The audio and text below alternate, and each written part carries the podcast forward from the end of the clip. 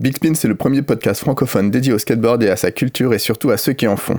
Ça s'écoute sur YouTube, iTunes, SoundCloud, Spotify et Deezer et sur toutes les applications de podcast. Le Bigger Spin, soit les images et les vidéos de ceux dont on parle, c'est sur bigspin.media. C'est réalisé et présenté par Sébastien Charlot et Arnaud Dedieu. Allez, c'est parti. Du coup, je peux pas tomber du tout sur la tête. Sinon, c'est euh, la mort assurée, quoi. J'ai reçu un colis de lacaille de 14 paires violettes. Et Maggie m'a dit, mais mec, t'as envie que ta carrière soit finie direct. T'es un malade de faire des footages torse nu en short. Et les premières missions, j'ai fait une semaine direct juste avec eux j'ai pété le fisheye de Neil Chester. Première LAN que j'ai essayé de filmer. Aujourd'hui dans Big Spin, on est avec un jeune homme discret, très actif depuis une quinzaine d'années mais discret. C'est à Lyon abachu qu'il se fait remarquer, il skatera alors pour Blueprint via le distributeur, fidèle jusqu'à aujourd'hui à Paul Scheer et Nick Jensen pour le projet Isle.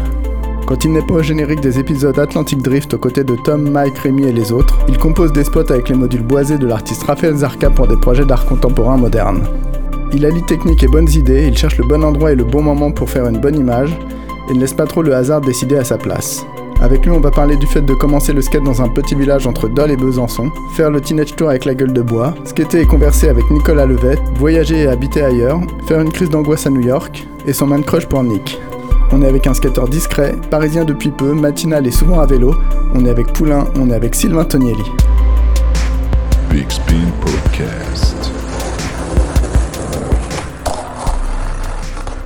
Eh ben, bonjour Sylvain, Bonjour Seb, comment vas-tu? Ça va. Merci de me recevoir dans les studios euh, de Big Spin. Tu as donc remarqué ce- cette disposition sociologique pour te faire parler? Face à la fenêtre de la porte. Euh, donc, qu'est-ce qui se passe pour toi en ce moment? La vie parisienne, c'est depuis quand? Euh, depuis un, un an et demi, plus ou moins. Ça va, on filme pour une vidéo Converse qui sort l'an prochain, au mois de mai, et une vidéo carte qui sort aussi au mois de mai normalement. Donc euh, voilà, je suis occupé à essayer de trouver des, euh, des spots et des tricks et faire des étirements et boire de l'eau. Est-ce que tu peux euh, nous parler un peu du skate parisien comme tu le vis actuellement Avec qui tu fais du skate? Alors, au même moment où je suis arrivé ici, il y a James Cruikshank, qui est le filmeur pour Converse, qui aide un peu aussi pour faire un petit manager en Europe, qui a déménagé ici. Et du coup, euh, on a commencé un peu à filmer euh, pour Converse. Et aussi, lui, il est depuis euh, un an, je pense, il, bosse aussi avec Suprême à Paris pour filmer. les jeunes, faire des clips Insta et tout. Du coup, il partage un peu son temps entre Suprême et Converse. Du coup, je me retrouve cet été avec le groupe de Suprême, un peu en. Un peu le mec qui arrive, ouais, ça va Genre, je sais qui lui. Et aussi, euh, je vais skater avec Oscar, euh, Candon, Rémi, Tavera. Ben, on va skater des petits skateparks, on cherche des spots. On... J'ai un cercle assez restreint de, de potes avec qui skater, mais c'est cool. J'aime bien voir des gens différents et aussi des fois juste euh. Des fois, je fais juste du vélo et je vais chercher des spots. Chercher des spots, ça fait partie de ta, de ta routine Ça fait partie de la routine de tous les gens qui n'ont pas euh, assez de talent pour euh, aller sur les, sur les proving ground. et t'as repéré des choses euh, T'as des projets par euh, des tricks sur À des... Paris? Ouais. Ouais, on a filmé trois trucs cet été, cool, et il y a d'autres trucs, ouais. Depuis un an déjà, j'ai commencé à garder des photos. En fait, d'habitude, comme on faisait juste Atlantic Drift, et direct, il y avait un article derrière, je pouvais pas garder les photos euh, comme, les photos, comme la, la vidéo sortait directement. En général, les mags sont assez euh, réticents à sortir les photos après que la vidéo soit sortie. Du coup, je pouvais pas vraiment mettre de photos de côté pour faire euh, une interview ou un truc. Et là, depuis un an, j'ai pris des photos un peu que j'ai mis de côté avec Max Verret. Et on va faire une interview qui sort justement pour, les- pour le numéro de juin 2021 pour Thrasher, normalement. Et en fonction des nombres de photos que j'ai, ça va plus petit ou plus gros. Pour l'instant, il y a trois trucs. Peut-être il y en aura quatre. Peut-être trois. Et c'est pour dans un an? Enfin, un peu moins d'un an ouais, maintenant. ouais. Pour, euh, je, je crois qu'ils ils ont ce truc, Thrasher, où ils, ils disent c'est le numéro de juin 2021, mais il sort genre au mois de mai. T'as des projets quand même sur un, un certain. euh, Ouais, c'est cool. Et c'est cool aussi de faire des trucs un peu plus long terme. J'avais plus du tout euh, l'habitude de filmer pour un truc un peu plus long. Comme on faisait que pendant 2 ou 3 ans, là, on a fait presque que Atlantic Drift et des trips à droite à gauche. Donc c'est assez cool d'avoir ce truc d'oublier presque ce que tu as fait et de retrouver plus tard. euh, Je trouve ça assez marrant. Avoir une, euh, une interview dans Trasher, c'est quelque chose qui te tient à cœur? C'est c'est un magazine que tu lis aujourd'hui? Je le vois pas trop dans les shops ou quoi, mais je vais sur leur site. euh, c'est pas un but en particulier pour le coup. euh, j'ai pas de. Ouais. C'est juste. euh, ils, m'ont demandé il y a déjà deux ans si je voulais faire un truc et je leur avais dit ouais, on peut pas, je peux pas mettre de photos de côté, du coup c'est pas possible.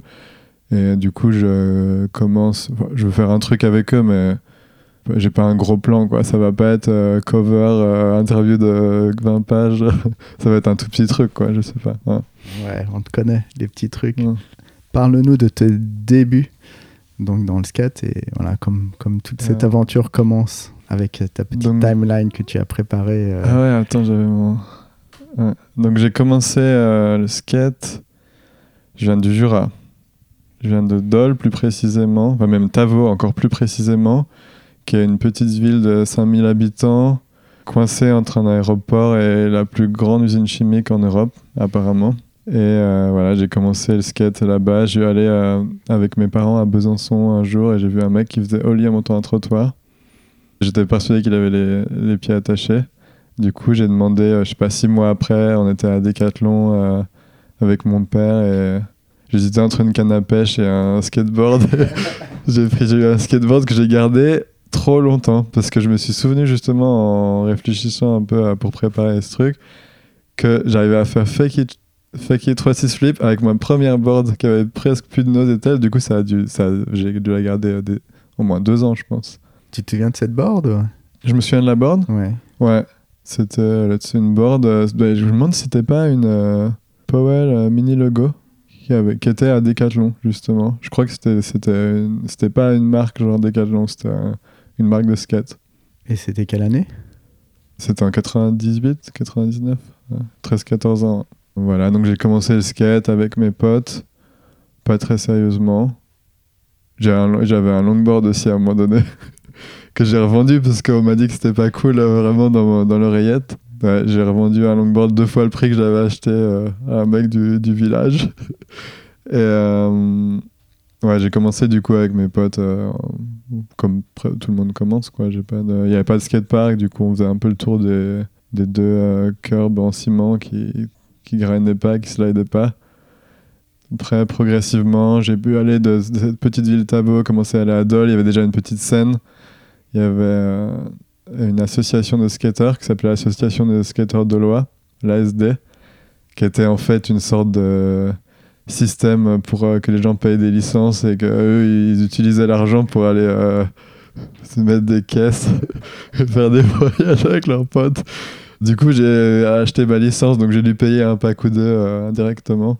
T'as participé à l'alcoolisme latent de, de ces gens de la Ouais, fédé. voilà, qui m'ont pris un peu sur, sur leurs, euh, sur leurs comment on dit, ouais, qui m'ont un peu pris, euh, qui m'appelaient justement Poulain, euh, d'où Ah. le surnom. C'est là que ça a commencé. C'est là que ça a commencé, ouais. Et euh, ouais, du coup, un des mecs principaux de l'assaut sortait avec ma sœur. Du coup, je pense qu'il avait pas trop le choix à l'époque. Il était un peu obligé de m'emmener avec lui. Euh, Il y avait une sorte de deal. J'ai jamais vraiment eu les détails, mais.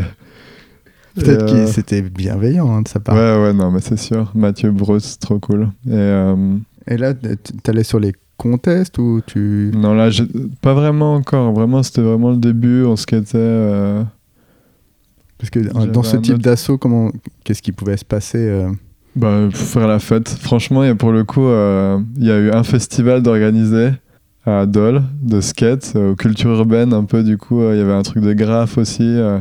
Bah, justement, Accro, dont tu m'as parlé Ah, l'autre Et- fois, je pense est- ouais.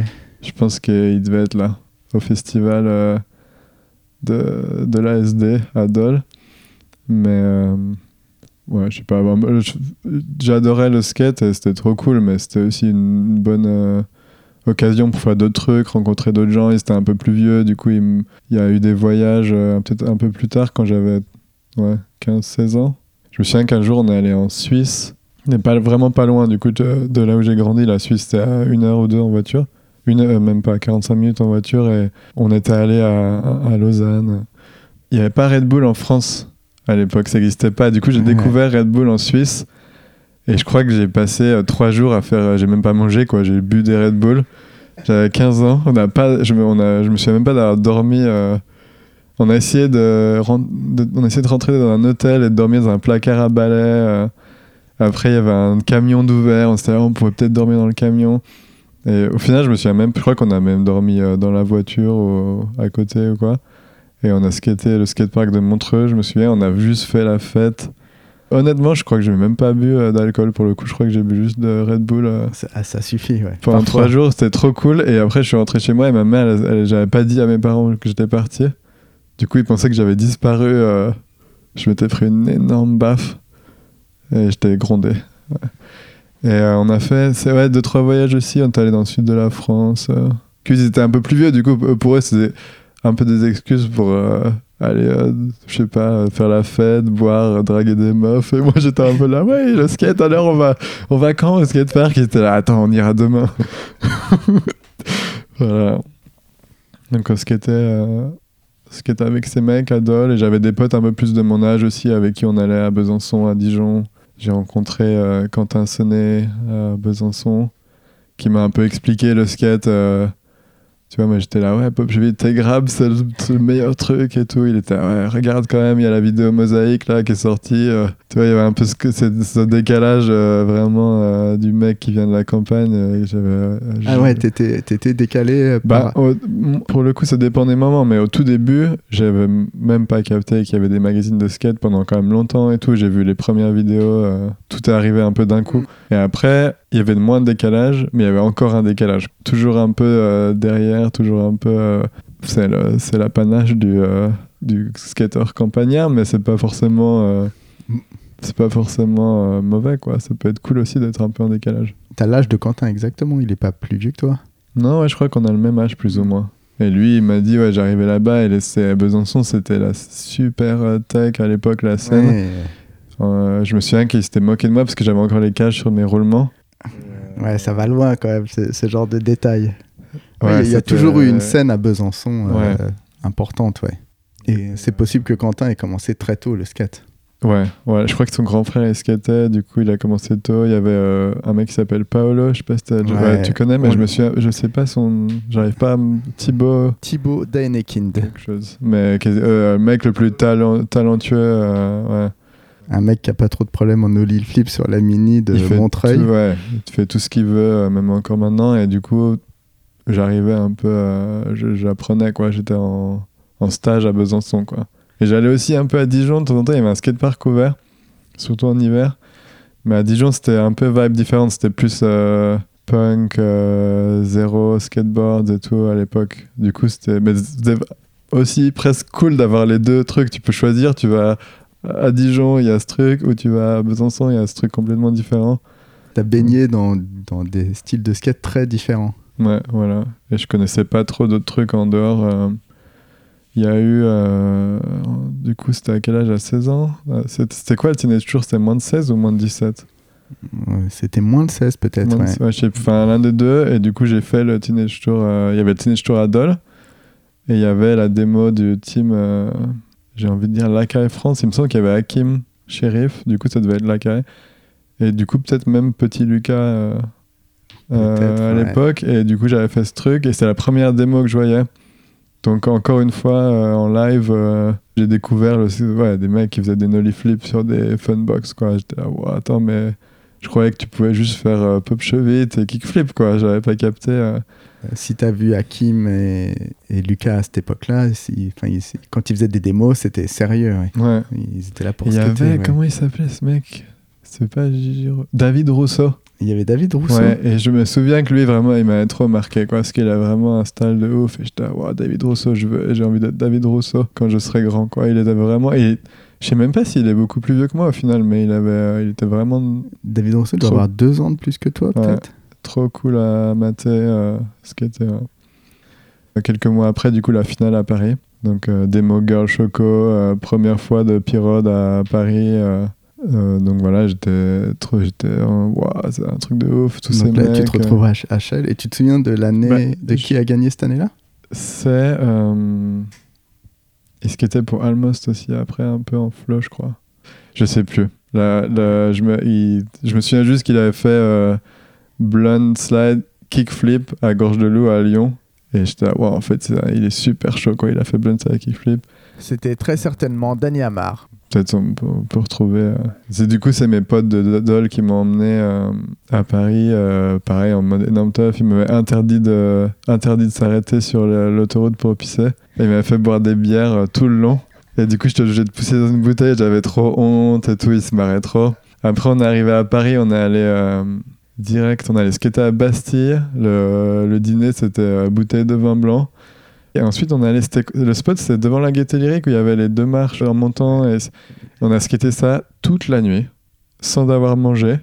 Et euh, le lendemain matin, ils ont capté qu'il fallait être au skatepark super tôt à Chelles. ouais, ça il fallait peut-être y être à C'était genre 10 un- heures. Ouais, voilà, il fallait vraiment qu'on parte à 8h du mat. On reste... Il m'avait fait dormir, euh, il m'avait filé trois coussins, les enculés, alors qu'il y avait encore euh, il y avait des, des lits et tout. Ils avaient tous dormi dans les lits, tu vois. Ils étaient là, ouais, toi, tu peux dormir par terre avec les trois coussins. J'avais eu froid toute la nuit et tout. Ils m'ont réveillé. Ouais, maintenant, vas-y, il faut aller au Teenage Tour et tout. euh. Peut-être je trouve un peu des excuses pour être, avoir fait euh, vraiment une mauvaise performance, mais pour le coup, j'étais vraiment pas C'était pas l'idéal, quoi. Et j'arrive au Teenage Tour. euh, T'as pas vraiment de, de gueule de bois, du coup, à cet âge, mais j'étais quand même pas bien. Voilà, du coup, voilà, j'ai absolument rien fait. J'ai demandé, il y avait euh, Marley qui skatait aussi, qui était déjà euh, super chaud, il faisait crumb Ouais. backflip et tout. Et il m'a, il m'a, genre en mode pote, tu vois, il m'a dit, ouais, vas-y, euh, t'es, t'es cool et tout, vas-y, si tu veux, t'as pas de casque, si tu veux, je te prête mon casque pour le run, s'il fallait un casque. Et du coup, euh, mon run arrive, ouais, Sylvain Tonieli, à toi et tout. Et je regarde Marley, et là, il, me- il était à l'autre côté du skatepark, et me fait un signe, tu vois, genre, c'est mort, mec, je t'apporte pas mon casque, tu te débrouilles.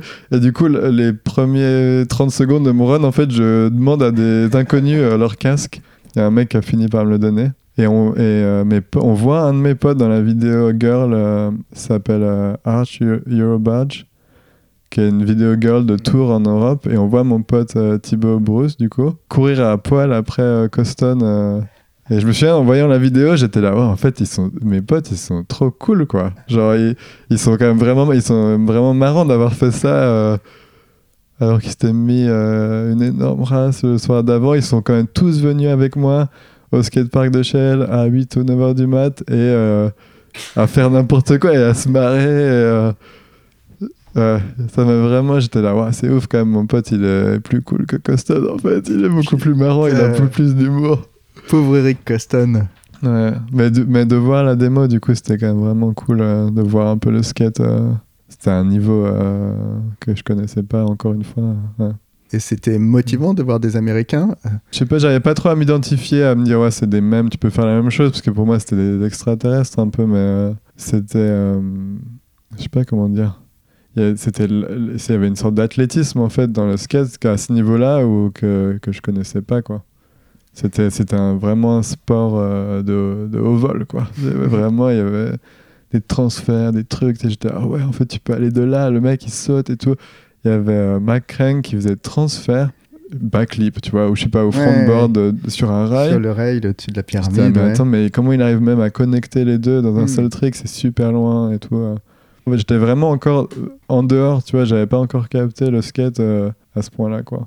C'est marrant parce que euh, tous les gens que je connais du Jura, euh, finalement, qu'on a plus ou moins en commun et que j'ai pu rencontrer dans d'autres milieux, c'est les, les gens les plus punk que j'ai vu faire les pires trucs en soirée. ouais, ouais, il y a un peu une compète euh, de. Et- Mais euh, ouais, il y a, il y a un, un drôle de truc euh, assez Il y a aussi, intense. ouais, je sais pas, le truc de grandir un peu à la campagne, en fait, c'est t'es beaucoup plus exposé, beaucoup plus tôt à tout, quoi. Tu vois, t'as l'alcool, euh, les drogues et tout, ça arrive super tôt parce que t'es libre de faire ce que tu veux. Tu vois, genre mes parents, ils étaient là, tu vas faire tes trucs avec tes potes, il y a pas trop de contrôle et je trouve que t'es, surtout en habitant pas loin de la Suisse à l'époque, mais il se passe beaucoup de trucs et il y avait ce côté, euh, moi, j'étais, mes potes avec qui j'ai commencé du skate sont, euh, ont rapidement tourné un peu dans la petite délinquance, euh, qui est pas très sérieuse, mais quand même à l'époque qui peut partir, ça peut partir un peu dans tous les sens quand tu quand t'as pas la responsabilité d'un adulte. On a, j'ai des souvenirs de trucs où vraiment, limite, je me dis, est-ce que, est-ce que, est-ce que j'imagine ou est-ce qu'on a vraiment fait ça? Pour le coup, mon cousin avait tout avec son caméscope il y a quelques années, il m'a filé la, des, des cassettes pour, euh, parce qu'il a jamais euh, mis sur un ordi et pour son mariage pour voir, préparer une vidéo. Et j'étais là, mais mec, il n'y a aucun truc que je peux montrer à ton mariage. quoi. C'est en mode, on, prend, on fait des cocktails Molotov et on les balance sur les trains. euh, on fait des rodéos en voiture. Il n'y a pas un mec qui a le permis. On a 16 ans. euh, on est tous euh, bourrés ou tu vois, super. Enfin. oh, on a eu de la chance de. ouais.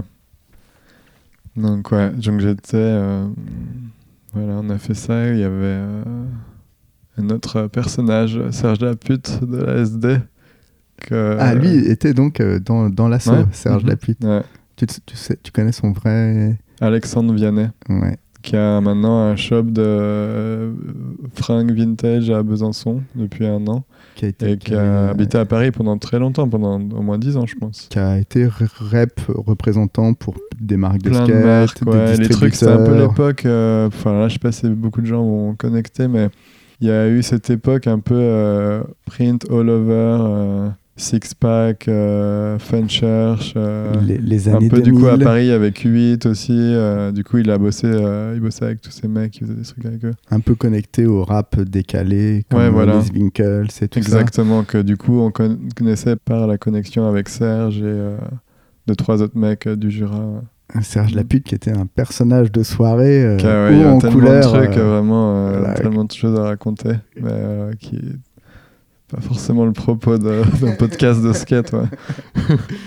mais qui fait partie euh, du skate. Tout le monde, enfin, il y a une bonne partie des gens qui connaissent Serge Ouais. Lapute euh, dans- le skate. Il a dû bosser pour Templar, non? Ouais, il a bossé pour Ouais. Templar. Du coup, quand euh, donc à 17 ans, j'ai déménagé à Lyon pour mes études et il bossait à Templar à l'époque. Et du coup, il m'a hook up. Il y avait lui et notre pote Sabine, qui était la copine de Benoît Gonsolin, qui a créé Wall Street Skate Shop. Et du coup, euh, j'avais été un peu hook up. Je pense qu'il avait un peu géré, ouais, lui, il skate et tout. euh. Mais je n'osais pas trop aller à Wall Street parce qu'il y avait les mecs de. J'avais un peu peur des mecs de Wall Street, des mecs d'Antis. Donc je pense que j'ai passé une année plus ou moins sponsorisée par Wall Street où j'y allais pas trop. Il y avait une place qui s'appelle Bachu dans le 8e arrondissement à Lyon. Et j'avais un peu mon groupe de potes là-bas. Euh, Il y avait Robin Caron, le frère de Nico Ah, Caron, qui skatait pour Cliché. Qui était Nico- pro d'ailleurs pour Cliché dans la repas, non? Nico Caron, je sais Hmm. pas s'il a eu une board Ouais. avec un... ah ouais. Faut voir sa part dans Cliché. Et Robin Et, Caron, très bon euh, skater incroyable, aussi. ouais. les mecs, il y avait un groupe un peu plus euh, skater de ledge, un peu euh, tech à Bachu, et je, parfait pour moi, je m'identifiais à fond avec ça. Du coup, j'avais pas trop euh, hôtel de ville, euh, Wall Street, au, au tout début que j'étais à Lyon, je j'osais pas trop y aller. Bachu, c'est la small place? Non, Bachu, c'est la, la line de Lucas au début de la Bon Appétit où Fred il tombe. Hmm. Euh, c'est les petits, les petits curbs. Le euh, cœur, bah. Gigi Rosso aussi, il skate là-bas. Ouais, il y a plein de monde. Ouais. quoi, sont Foster. trop cool. euh, ouais. exactement. C'est cette place qui est un peu. euh, Il y a pas mal de centres sociaux à côté, du coup c'est à, à moitié sketchy de temps à autre, mais on arrive à se faire un peu notre place. Voilà, Bachu. Ouais, C'était assez cool. Et tu vas à Lyon et t'étudies quoi? La sociologie. Pendant 5 ans, du coup, je fais. Ah ouais, t'as étudié Mm. sérieusement. Enfin, sérieusement, euh, la sociologie, euh, je sais pas si c'est toujours la même chose, mais je crois que j'avais. euh, la première année, c'est un peu plus. euh, Il y a plus de trucs. Deuxième année aussi un peu, mais après, c'est euh, des emplois du temps à 14 heures par semaine quand même. Donc, euh, beaucoup de temps pour le skate. En plus, j'avais euh, dealé un truc. J'étais euh, sportif de haut niveau. Je sais pas comment j'ai réussi à faire ce truc d'ailleurs, comment j'ai prouvé, mais j'étais sportif de haut niveau pour la pour l'éducation nationale ou je sais pas comment ça s'appelle. Et euh, du coup, j'avais pas besoin, j'avais dispensé, de- j'étais dispensé d'assiduité totale. Et en plus, t'avais du coup, si t'étais sportif de haut niveau, tu pouvais choisir un sport en espèce de, De du- modules module en plus qui comptait, qui avait vachement de coefficients à la fin. Et du coup, je faisais du golf. Je sais pas pourquoi. En fait, je m'étais dit, ouais, c'est quoi le truc que je pourrais jamais faire? Ça coûte trop cher et tout, mais que je peux faire à la fac parce que tout est gratos. Je faisais du golf et du skate. Et voilà, j'étudiais la socio euh, maximum euh, 10 heures par semaine. mais euh, quand même super intéressant euh, comme étude. Ça m'a vraiment je- passionné, quoi. On s'est croisés dans les années 2000, plus ou moins régulièrement, et un, un jour tu m'expliquais que tu avais fait un projet sur la small place ou sur les Ouais, déplacements de la small ouais, place. ouais. Est-ce que tu peux revenir un peu sur ce que tu as vu en socio, ce qui t'a intéressé hein, dans la socio et que tu as pu lier au skate par la suite? Et en fait, en- dans la sociologie, il y a deux écoles différentes. Il y a une école qui pense qu'il faut pas trop étudier les trucs dont tu es euh, trop proche parce que tu n'as pas le recul nécessaire justement pour voir ce qui se passe, tu es trop dedans. Et une autre école où, qui pense que c'est quand même un, une bo- un bon point d'entrée justement euh, de pouvoir euh, parler à tout le monde sans, qu'il- sans que tu sois tu vois, un mec de l'extérieur et tout. Et il y a une année où je m'étais dit, bah, tu sais quoi, le skate, j'ai toujours un peu repoussé ce truc et, me dit, je vais, et du coup, je vais essayer euh, de faire un truc avec le skate. Et j'avais un module qui était euh, sociologie migratoire. Et euh, à travers ce. Je souviens même plus trop. J'avais réussi à faire une sorte de deal où j'allais skater à Bachu et c'était la. C'était noté en fait. C'est plus. C'est tout ce que je me souviens en fait. Mais plus ou moins, j'étudiais l'appropriation de l'espace public par les euh, micro-déplacements dans la place publique et tout. Du coup, j'avais fait Bachu, j'étais venu un coup à Bastille aussi, regarder un peu. En fait, je me posais, je regardais un peu comment les gens bougeaient, comment les skateurs bougeaient. Je faisais des petits plans où je, je, je- je traçais les directions des gens, comment ça s'appelle les, les trajectoires, ouais, et tout. Et après, j'essayais d'analyser un peu comment ça se passait, les très, euh, très micro-sociologie, euh, école de Chicago, ça s'appelle. Euh, J'avais fini un peu à l'arrache quand même ce truc. C'était super intéressant, j'en avais parlé beaucoup. En fait, j'en ai beaucoup plus parlé que j'ai que j'ai fait, quoi. Parce que finalement, j'étais, Ah, je vais faire ce gros truc. Et à la fin de l'année, du coup, c'est c'est le printemps. Et là, c'est parti. en- ouais, J'avais juste envie d'aller skater. Tu faisais plus partie des mecs qui J'avais- faisaient des trajectoires que. Ouais, exactement. ouais. J'avais vraiment bâclé le truc. Et j'avais, je, je, je crois, pas une bonne note, du coup, je crois. Est-ce que tu as fait des observations particulières du skate euh, avec cet angle sociologique des. Euh, ouais, bah il y avait un truc qui était quand même intéressant. euh, je me souviens dans ma recherche, c'est que je m'étais rendu compte que dans des pays différents, il n'y avait pas du tout la même euh, vision architecturale de la place publique, et du coup, ça, ça influait vachement sur la l'appropriation de l'espace, et qu'en fait, c'est un peu la responsabilité du coup des architectes. Mais aussi, c'est un peu un truc culturel, du coup, de faire la place publique et de décider est-ce qu'on fait un truc euh, qui est fait pour être utilisé de cette façon ou est-ce qu'on fait un truc, on fait un gros carré là et peut-être les gens ils vont le skater en cœur, mais peut-être ça peut être aussi un but de foot euh, pour les kids qui jouent et tout. La comparaison la plus euh, évidente, c'est si tu compares euh, par exemple les États-Unis et Barcelone, quoi, ou un truc comme ça, tu vois, où il y a vraiment. La plupart des plazas là, à Barcelone, c'est, euh, tu sais même pas trop ce que c'est, quoi. Tu vois, il y a des trucs, t'es là, c'est quoi, c'est fait pourquoi C'est fait pour skater. euh, et depuis euh, super longtemps.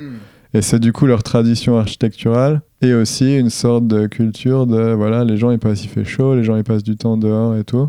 Et donc, on leur propose un mobilier urbain différent, on leur propose des choses euh, à voir, enfin, pas des choses à skater peut-être Ouais, maintenant même. peut-être mais- on définit moins euh, l'usage.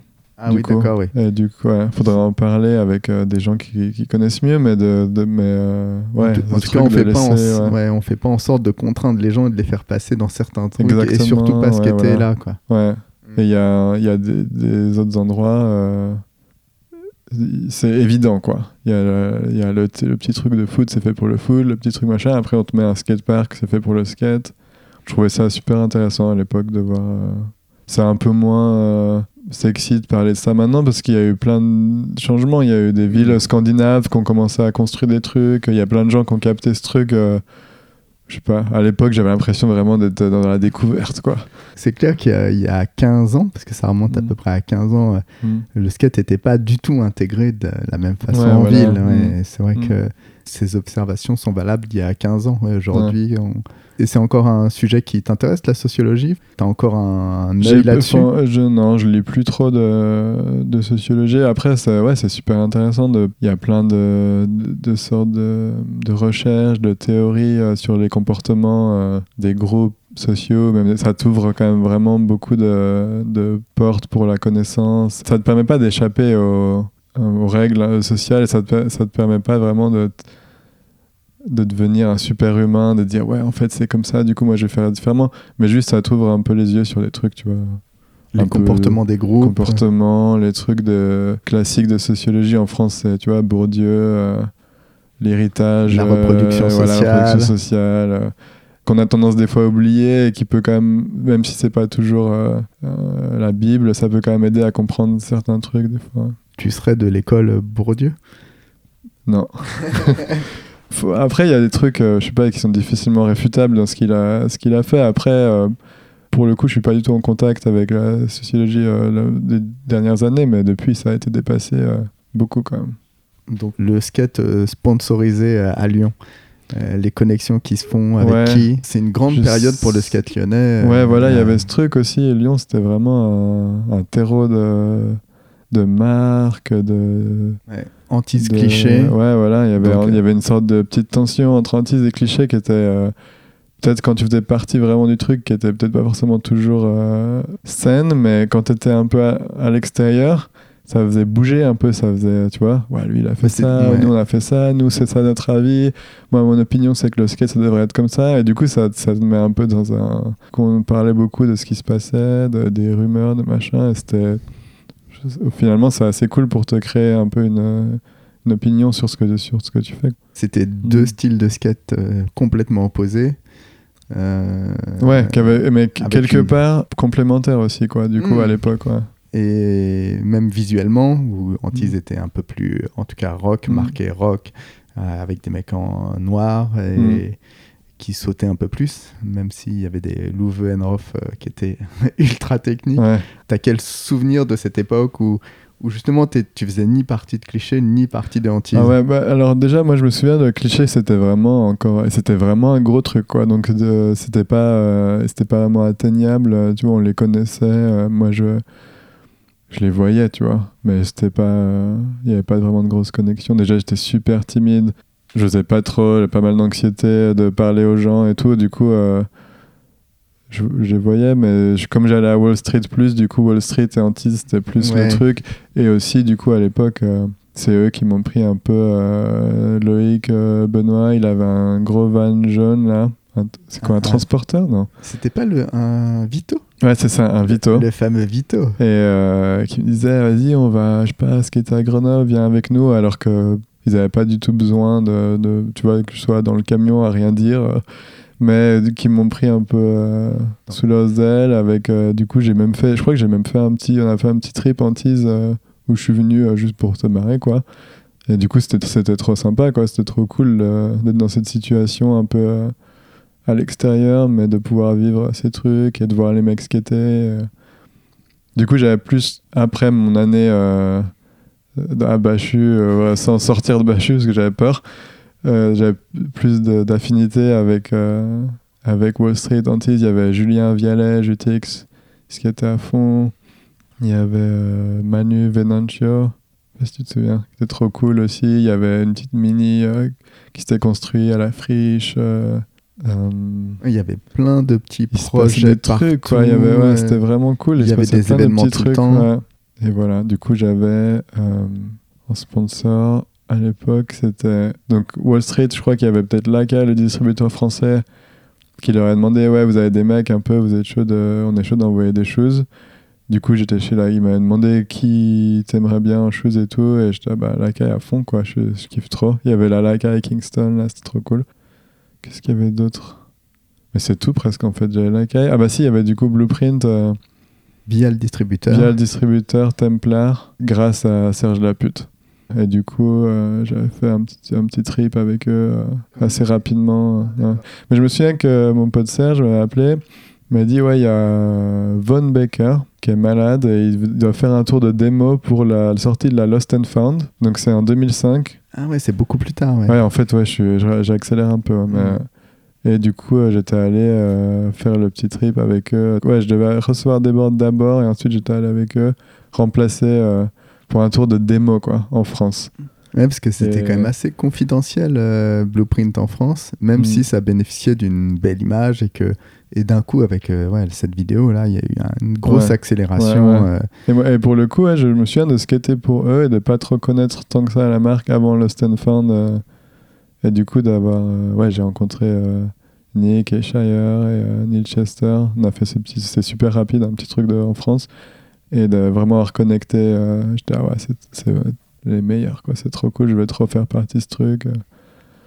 Et ouais. Avant ça, juste skate, ouais, juste skate à Lyon, skate petit tour. On avait fait un tour Wall Street et le skate shop à, à Grenoble, c'était Speed. C'est possible, il y a un skate shop qui s'appelait Speed? Je crois que c'était Speed le skate shop. Peut-être, ouais. On avait fait un tour avec euh, Mimi Boissonnet dans le sud de la France. C'était haut en couleur le tour, en mode euh, camping euh, au beau, tu vois. Je- et euh, c'était marrant. T'avais déjà vu Mimi avant? Non. J'avais jamais vu Mimi et je l'ai jamais revu. non, non, c'est pas vrai, je l'ai revu, je crois. Mais euh, ouais, c'était trop marrant ce tour. C'était, ouais, on campait, on skatait du coup des petits balls, des petits trucs des skateparks. Je me demande s'il y a une vidéo de ce truc. Ça faisait bien la fête, encore une fois. Ouais. Euh, Je vais bien croire Ouais. que ça faisait bien la fête, ouais. Ça devait Ouais. pas beaucoup dormir et... Ah ouais. Il y avait, euh, comment, ah, qui a fait la vidéo, euh, comment ça s'appelle, de Grenoble, là, euh, Nico Mock 2000. Euh, Guy, Ouais, Guy. le fameux Guy Galen.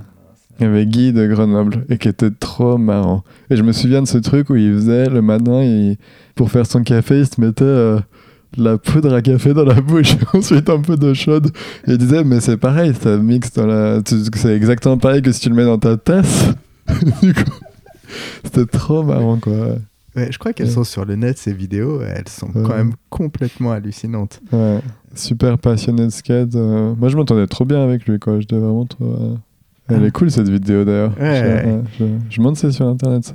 C'est cool. possible que ce soit Mm. sur euh, YouTube, ouais. Ouais. Et il y a un truc que j'ai passé aussi là sous silence, maintenant que je pense à Guy Galen. Quand j'étais à Bacheux, j'avais rencontré euh, Nico Levet. C'était le moment où Wall Street voulait euh, justement voir un peu des footage de moi quoi pour peut-être envoyer à la carré. Donc ça devait être la première année où j'y étais, un truc comme ça. J'étais devenu super pote avec euh, Nico du coup euh, à, à Bacheux et après on, a commencé à skater ensemble euh, partout dans Lyon. ouais. C'était trop cool, ouais. Nicolas Levet, qu'on connaît aussi sous le pseudonyme de MDV, Ouais. Marre de vivre, Mhm. qui est un, un grenoblois qui après est allé habiter à Lyon. Mm. Et euh, ouais, tu me disais ouais, que c'était un personnage qui avait compté dans sa. Ah ouais, à fond. ouais. Par rapport à son vraiment, caractère, euh, bah, justement, de, de là où je venais, où euh, c'était plus l'esprit de la fête, et de rencontrer quelqu'un qui avait euh, des valeurs euh, vraiment profondes, qui respectait ses valeurs, qui faisait pas de concessions, pas de compromis. euh, J'avais vraiment aimé, en fait, ça avait vachement d'influence sur moi, en fait, de voir quelqu'un euh, qui était là, ouais, non, c'est, il faut, on peut pas faire n'importe quoi. Enfin, faut, tu peux passer ta vie à faire n'importe ou tu peux aussi donner du sens de cette façon-là. Et j'étais aussi bo- bon pote avec sa copine euh, Bérangère, euh, qui a ouvert un resto euh, bio à, à Lyon à l'époque. Et du coup, moi, je bossais, je faisais la, la vaisselle dans le resto. euh. Mm. Ouais, est-ce que tu as des frasques de Nico Levet, qui, était un- qui est un- sûrement toujours un bon skater, très bon Bah, skater ouais, après, le truc, c'est que si j'imagine les gens qui écoutent, ils, connaissent le, le côté euh, internet, euh, peut-être, ce truc, euh, ou dans les mags et tout, mais moi, j'ai. C'était pas vraiment à deux au jour le jour, on allait skater, on se marrait, c'était cool quoi. Après, euh, je kiffais juste skater, il, avait plein, il connaissait plein de tricks que je connaissais pas, il, avait, il connaissait l'histoire du skate, des trucs que j'avais jamais entendu parler, et moi j'étais un peu là à m'abachu, à faire, à- je voulais faire des trucs un peu tech et tout. Et lui, il m'a dit, mais attends, il y a aussi y a ce monde de, ouf, quoi. Il y a cette culture de ouf que t'as t'as peut-être pas connu, mais qui vaut le coup de, ça vaut le coup de creuser un peu. Et justement, il faisait euh, des Wally à l'époque, des Wallride et tout. Et franchement, en début 2000, euh, j'ai compté sur les doigts d'une main les gens qui faisaient des, ou des no comply ou des trucs comme ça. il avait ce truc, ouais, où effectivement, il a pas cédé du tout au mode du skate. Il a skaté à sa façon, tout en étant capable de faire des switch 3-6 flips ouais. et à faire tous, les, tous ces pressure Ouais. flips, tous les wally, tous les slappy même. Et je pense qu'il il est probablement très bon en slappy. Euh, et et d'avoir, de rester euh, fidèle à ce, ce truc-là euh, et, à le- Ouais. et à le promouvoir, ouais. Ouais, exactement. C'était un peu aussi le crew de Wall Street, euh, du coup, avec Nico. euh. Je me souviens qu'on se rejoignait à Wall Street et on allait skater ensuite euh, avec qui était à Wall Street à ce moment-là, quoi. On faisait des petits tours de Lyon, des petits spots, des petits spots. Je, je pense même pas qu'on filmait ou quoi, je crois qu'on allait juste skater. Ce qui, ce qui doit être vraiment, pour les plus jeunes, difficile à concevoir, quoi. Il n'y a aucune caméra, même pas de téléphone, tu vas juste skater, et tu fais les tricks et tu t'en souviens, quoi. C'était un moment encore où, enfin, je sais pas si c'est très différent, ou- mais il y avait quand même pas ce truc systématique de filmer. Non, ouais, C'est- ouais. Et puis après, t'étais pas euh, investi dans le skate à un point de d'avoir euh, ce- ce- cette intention de filmer euh, Mm. tout le temps. Ouais. Qu'est-ce que ça a ouvert euh, comme porte quand tu parles de tricks et tu t'es dit que tu pouvais skater autrement? Ou ajouter Ouais, quel et quel ouais, ouais, c'était carrément ce truc où je me suis dit, en fait, tu peux, tu faire, il y a plein de trucs, quoi. Il y a plein de trucs à faire. Faut pas trop se limiter. euh, faut pas se, mettre des barrières juste pour juste pour se mettre des barrières, quoi. Faut skater, voir ce qui, ce qui est cool, ce qui est pas cool. euh, on peut décider. Aussi, il y a ce truc, peut-être aussi, peut-être pour les, les plus jeunes euh, qui peuvent écouter, où à l'époque, le skate, c'était très, très, très régulé. Et il y avait. euh, moi, je me souviens que Robin, il m'avait dit ouais, si tu continues à faire des fake heel flip en flat, je, je traîne plus avec toi. Quoi. Et c'était. c'était peut-être en se marrant, mais peut-être pas. tu vois, c'est un beau truc. euh, on peut pas faire de certains tricks, on peut pas faire. euh, il y avait des règles de ce que tu peux pas faire et c'était du coup de rencontrer quelqu'un comme Nico c'était super rafraîchissant tu vois parce qu'il avait des règles aussi très strictes mais euh, pas pour les mêmes choses du coup peut-être pour des choses un peu plus importantes quoi Ouais, c'est vrai que Nico, après, c'est plus humainement où il, il est voilà, à, à cheval sur euh, Mm. la nourriture, sur euh, Ouais. tout un tas c'était de... trop cool du coup de voir. Moi, j'avais jamais rencontré quelqu'un de straight edge, jamais rencontré quelqu'un de vegan. Et euh, de m'expliquer justement, bah, voilà, le monde, c'est comme. enfin, pour moi, j'ai atterri quoi. J'étais là, ah ouais. en fait, on peut réfléchir à ce genre de. Même si, dans la longueur, tu vois, plus tard, après, j'ai. Je pense que presque je l'ai peut-être un peu déçu parce que moi, j'ai pas réussi à, à être vraiment. à tenir mes. Tu vois, avoir des valeurs aussi fortes et réussir vraiment à pas faire de compromis, pas de concessions mais de savoir que tu peux justement avoir cette discussion, que tu peux euh, prendre tes responsabilités quand justement, même quand tu fais des trucs qui sont pas forcément cool, tu peux dire ouais, bah, peut-être que je mange de la viande de temps en temps, mais au moins je sais ce que ça veut dire de manger de la viande, tu vois. Je le fais pas de façon euh, ignorante, quoi. Je sais que voilà, c'est c'est un truc de ouf, quoi, de faire des trucs comme ça, mais donc c'était vraiment cool, je trouve, d'a- d'avoir euh, à propos de tout, quoi. Il, est, il, co- il connaît trop de trucs à propos de tout et d'avoir toutes ces discussions euh, à cet âge-là, c'est cool. Quand il parlait d'un sujet, il, il avait une connaissance de sujet avec un point de vue euh, très Ouais. marqué. Ouais, voilà, et je rentrais chez moi et sur MSN ou quoi, il m'envoyait des liens. Ouais, tu peux regarder ça, tu peux faire ça. Quand je faisais Sugar, on avait fait un couverture avec Nico Levet.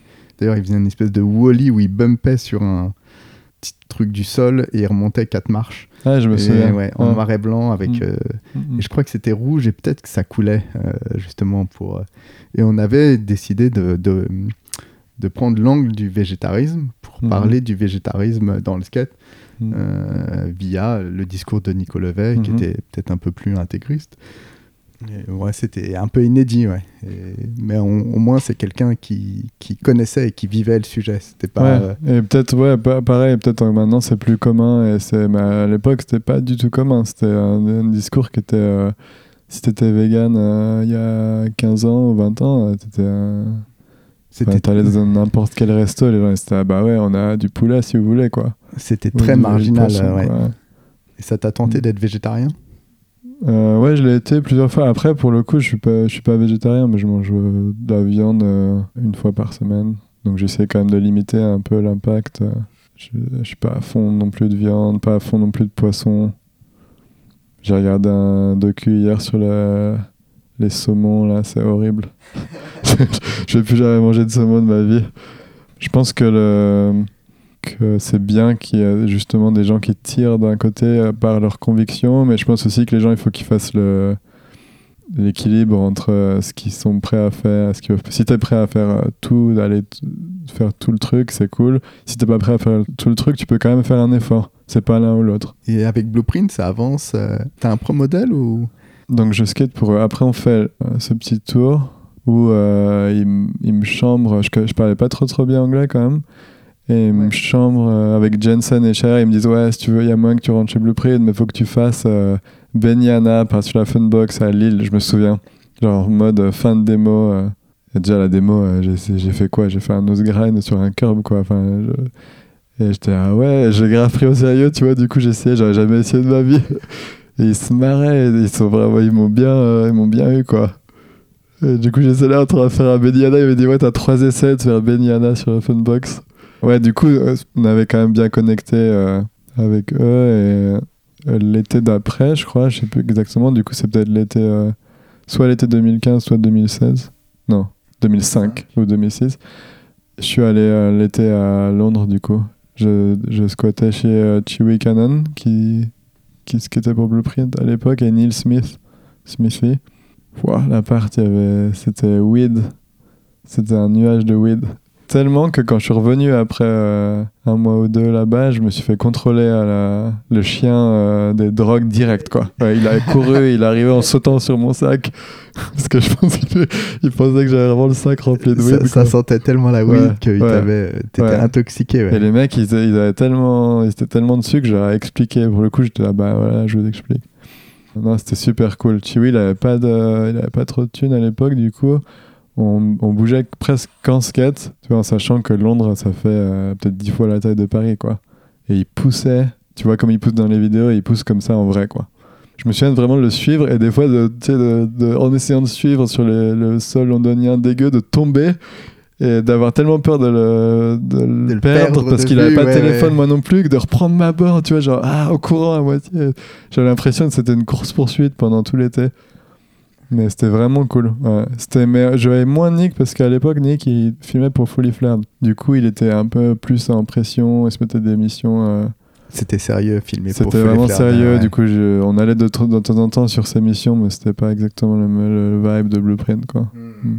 T'arrives à ce moment où Blueprint ça s'ouvre un peu au monde. C'était une marque typiquement anglaise avec des Bah anglais. ouais, je pense avec Lost and Et- Found. Et du coup, on ouais. commence à filmer l'été d'après pour euh, ce que je pensais être euh, Lost and Found 2. qui est- en fait, c'était pas aussi cool la vidéo d'après, mais c'était quand même cool d'avoir une, part dans ce truc. Ah, c'était quoi celle d'après? C'était euh, Make Friends with the Color Blue. Ah ouais, ah, c'était bien.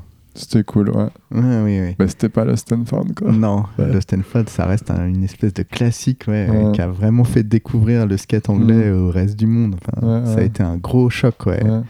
En termes de montage, en termes de dynamisme, des parts à rallonge. Il y avait deux DVD, je crois. Enfin, elle durait euh, un temps fou. euh. Et là, ouais, tu découvres le skate anglais, la mentalité anglaise. Ça, Ouais. ça doit quand même changer de Bachu, euh, MDV, Ouais, mais du coup, euh, aussi, euh, ce qui est marrant quand tu bouges un peu euh, dans ces situations-là, c'est que- c'est que tu peux aussi un peu, toi, tu as l'opportunité de toi de te réinventer aussi un petit peu, donc un peu une opportunité de peut-être de faire d'autres choses, ou de, de ce qui était, qui était assez cool. Nul n'est prophète dans son pays, non Pas ça le- le- les expressions. Exact. Mais, euh, mais, euh, déjà, je parlais pas trop bien anglais, du coup, euh, j'apprenais l'anglais, j'étais assez content juste d'être là-bas et de, de développer mon anglais. Et aussi de, ouais, de voir cette approche complètement différente d'Anne Maggie qui filmait pour Blueprint. Il y avait Ben Dominguez aussi à l'époque et Neil Chester, il avait une, appro- une approche un peu plus. euh, Ouais, ils ont un truc très pour esthétique. pas dire euh, cinématique, ouais. ouais. tu vois, ben, il y avait quand même vraiment des réflexions sur le quel spot on peut skater, quel spot on peut pas skater. Ouais, c'est des gens très exigeants euh, en vidéo, pour je, la vidéo. Je leur avais envoyé des footage avec j'étais genre en short et torse nu. Et Maggie m'avait dit mais mec, t'as envie que ta carrière soit finie direct et tout. T'es un malade de faire des footage torse nu en short. J'étais un peu là, ouais, désolé. Je suis désolé. j'ai pas- En plus, c'était un truc, c'était euh, un truc qu'on avait filmé vers Lyon, dans un espèce de petit ditch. euh. Et moi, j'étais juste content d'avoir filmé un trick, quoi, tu vois. Je de capter un peu ce genre de truc, ça aide aussi, quoi. Ah, après, ils ont une approche, bah, peut-être qu'on dira grossièrement plus marketing, et c'est un truc que tu réalises aussi, de se dire, ah oui, je suis un personnage du skate. Non, bah, je pense pas du tout à l'époque. Plus, moi j'avais plus le truc de, ouais, en fait, il faut que je fasse gaffe. Il faut pas que je, je peux pas filmer n'importe quoi. Et je peux pas prendre n'importe quelle photo. En fait, il faut vraiment que je prenne conscience de ce que, ce que je peux apporter plutôt qu'être euh, un truc en plus. euh, et en fait, pas se spécialiser dans euh, ce que tu fais qui est différent des autres, mais plus avoir une sorte de conscience de euh, là où tu peux faire des choses, là où tu peux moins faire de choses, ou avec même les choses avec lesquelles tu es plus à l'aise et les choses avec lesquelles tu es moins à l'aise. Ça sert à rien de se forcer à essayer de skater un rail euh, si, si voilà, si pas obligé. Et aussi un peu l'esthétique des spots, d'aller trouver son spot. euh, La première fois que je suis allé à Londres, c'était. euh, Il y avait Josh Stewart et Bobby Puello qui filmaient pour la statique, du coup. Et les premières missions, j'ai fait une semaine direct juste avec eux. J'ai pété le fisheye de Chess, d'ailleurs, de Neil Chester, je crois. Première LAN que j'ai essayé de filmer, il me semble. Où, je l'ai. Ouais, je crois que je l'ai cassé. Et euh, mais du coup, c'était. Il y avait Holly Todd, il y avait vraiment. euh, Les mecs étaient quand même. qui avaient une vision esthétique super forte quand ils parlaient de skate, ils parlaient de. Tu vois, t'entendais les mecs, euh, de- ces mecs-là parler de skate, c'était Il y avait de la théorie, il y avait beaucoup de, de recherche derrière euh, les tricks, les spots. Enfin, tu vois bien maintenant, euh, Bobby Puello, quand il fait des interviews, il y, a- il y a de la surchauffe, quoi. Tu vois, il y a vraiment. Ouais. Mais Mm. c'est vrai que c'est un moment où tout le monde a un peu à son attention sur le skate Ouais. anglais, ouais, voilà. qui apporte quelque chose d'assez Ouais. nouveau, euh, des nouveaux spots déjà, Mm. et puis euh, et après peut-être aussi un truc très local. C'est un peu mon avis, mais où voilà, ils, ils filmaient vraiment autour de chez eux et ils revendiquaient euh, voilà les spots london- londoniens, le ciel gris, Ouais, ouais. le- Ouais, voilà, de pas avoir, de pas tous ressembler à des Californiens, quoi. De ce que faisait aussi cliché en France, on fait notre truc et c'était un peu le miroir quelque part euh, d'une autre façon, mais. Mais bon, ouais, je me souviens de se filmer pour ce truc et d'avoir de commencer à avoir un peu plus de vision esthétique. Et en même temps, j'ai reçu un, colis de Lacaille de 14 paires violettes. Et j'étais là, oh là là, non, ça va foutre en l'air tout, tout mon plan. Je voulais, je voulais avoir l'air cool, tu vois, tu encore ce truc de la campagne, quoi. Tu vois, je voulais avoir l'air cool, j'avais rencontré ces mecs trop cool. Et je vais filmer pour cette part avec des choses violettes. Et j'avais vra- j'avais vraiment la mort d'avoir mes choses violettes tout l'été, quoi. Vraiment, je- Ah, tu les as mises? Ben, j'avais pas à leur dire. euh, en- à quoi que si, ouais, j'aurais pu, mais j'y ai pensé à l'époque, pour le coup, j'ai pas, j'ai pas pensé, quoi. J'aurais pu les peindre aussi. Pas beaucoup de suite dans les idées, petit Sylvain. Non, tu as Ouais. juste que Dan McGee, qui, était, qui est quand même un personnage du skate anglais et qui devait probablement connaître les, tous les gens de l'industrie déjà à l'époque, pouvait leur passer un coup de fil et leur dire Ouais. là, Ouais, c'est vrai, arrêtez ouais. de vous foutre de la gueule des petits Français. je me souviens bien des, des- j'avais vraiment reçu c'était un, un, énorme collier de choses et tout violet tu crois que c'était parce que t'es une erreur. français? Non non c'était une erreur j'avais demandé T'as eu un modèle chez euh, Blueprint? Ouais bah non attends bah non parce qu'en fait finalement euh, on a filmé pour cette vidéo on a fait cette vidéo et après on était déjà, tout le monde était déjà en mode ouais, on se barre quoi. C'était ça arrivait assez rapidement en fait. Il y a eu ce moment où euh, Phase 7 qui était le distributeur anglais euh, s'est débarrassé de Blueprint et ça a été racheté par euh, Max Dufour qui faisait une distrib c'est un, un Canadien, Canadien. un skater de verre des années 80 90 Et qui, 90 peut-être. ouais, qui- et Et- qui fabrique, non? Enfin, qui a une Qui- boîte ouais, de... qui avait un truc, je crois que ça s'appelait Prime ou Premium Distribution, Ouais, ouais. qui a racheté Blueprint en mode ouais, je peux vous donner les moyens de continuer. Du coup, euh, tout le monde était là, vas-y, c'est cool, on continue. Mais en fait, très rapidement, on s'est mis à prendre des décisions sur euh, l'esthétique, sur le truc qu'il fallait pas toucher, quoi. Surtout pas une marque comme ça. Surtout pas une marque qui était aussi réfléchie en amont avec Voilà, un, ouais. visuel. euh, c'était assez rapidement. Il y a des mecs qui ont commencé à être là, ouais, y a pas moi, et commencé à se barrer. Il y a ce côté, euh, le piège d'aller euh, chercher un nouveau marché, peut-être, ou je sais pas. Je... Après, je connais pas tous les, tous les détails, tu vois, du Mhm. deal et tout, mais en fait, il y a ce truc s- qui a fait cliché un peu, tu vois, on va s'ouvrir aux États-Unis. Mais quand justement tu t'es euh, défini euh, par opposition à un truc et que d'un coup tu vas dans ce truc, bah t'es quoi du coup? Je me souviens, on a fait un truc au. Donc, c'était l'époque du BRX où c'était euh, c'était un gros truc le BRX. C'était vraiment toutes les vues de tout Internet du skate, c'était le BRX machin. Et on a fait, je sais pas, Battle Commander, c'est ça avec le team? Ouais. Avec Battle Commander, c'était peut-être un mec. Ah non, ouais, je sais plus, un truc de team. Et euh, on était allé au BRX une semaine, euh, tout le monde un peu arculant, tu vois. Peut-être les plus vieux qui essaient de motiver les plus jeunes. Ouais, vous inquiétez pas, ça va être cool. Et tout le monde était là, ouais, mais non, quand même, c'est pas notre truc, on, on va pas être à l'aise. Et pour le coup, on n'était pas à l'aise du tout. C'était. euh, j'ai regardé hier, c'était le skatepark était beaucoup plus sommaire. Ouais, le skatepark Euh, était sommaire et c'est bah, c'est même pas ça, c'est plus euh, tu montres plus ce que tu as envie de montrer du coup euh, et je suis vraiment surpris que d'ailleurs qu'à l'époque il y a personne qui a eu le truc de dire attendez les gars, on arrête tout. Qu'est-ce qui se passe quoi?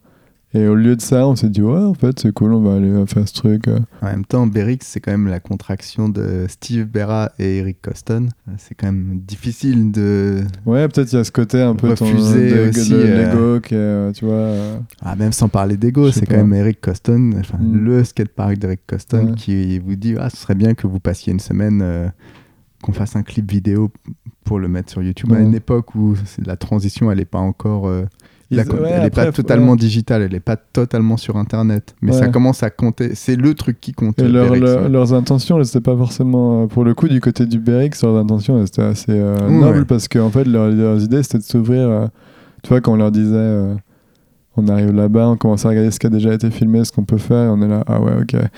On leur dit, ouais, mais nous, on peut faire, c'est un peu ça, plus notre approche. Ils ils nous disaient, nous, l'idée, c'est de montrer tout le skate. C'est pas de montrer que les meilleurs ou que le truc euh, de ouf. Ouais, je pense qu'ils avaient vraiment de bonnes intentions, mais le, ouais. En tout cas, le résultat, il est honnête. C'est Blueprint Mm. Berix. Tu regardes ça en Ouais. tant que Blueprint au Berix et ouais, tu t'attends pas à, à Blueprint à Londres. En tout cas, tu t'en tires bien. Ouais, je, je sais pas, moi j'ai un souvenir, on est allé euh, du coup 8 jours, euh, c'était euh, à Los Angeles, première fois que je vais à Los Angeles, on a passé euh, tout le temps dans le skatepark couvert. Et soit à l'hôtel, soit au truc, euh, au skatepark, quoi. Vraiment, on était toute la journée, tout le temps là-bas. Et c'était poussif, c'était difficile de skater?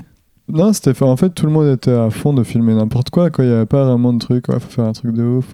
Mais plus, euh, c'est dommage d'aller. C'était en plus, je crois qu'on était allé à- peut-être à moitié en hiver, tu vois, où il fait trop beau dehors. Du coup, je me souviens qu'avec Chiwi, on se mettait des petites missions le matin. On faisait du skate touriste, tu vois. On allait voir, euh, ouais, c'est Hollywood 16, machin. Et tu me parlais aussi de Nick Jensen qui avait été un, un- quelqu'un d'important et qui est toujours important. euh, et c'est à, ce moment-là que tu le rencontres aussi. Ouais, en plus je le rencontre quand j'ai les premières fois où je vais, même je le rencontre tout début quand on fait ce tour et on connecte à fond. euh. Du coup, ça devient mon pote quand je vais à Londres. Et après, les premières fois, je suis allé chez Chewy et Smithy à Londres. Et après, j'allais juste chez Nick en fait. Il avait Et c'était le petit jeune de chez Blueprint qui, et, qui avait la partie finale de Lost Ouais, and Found. Il y avait Brady et Jensen, du coup. Ah oui.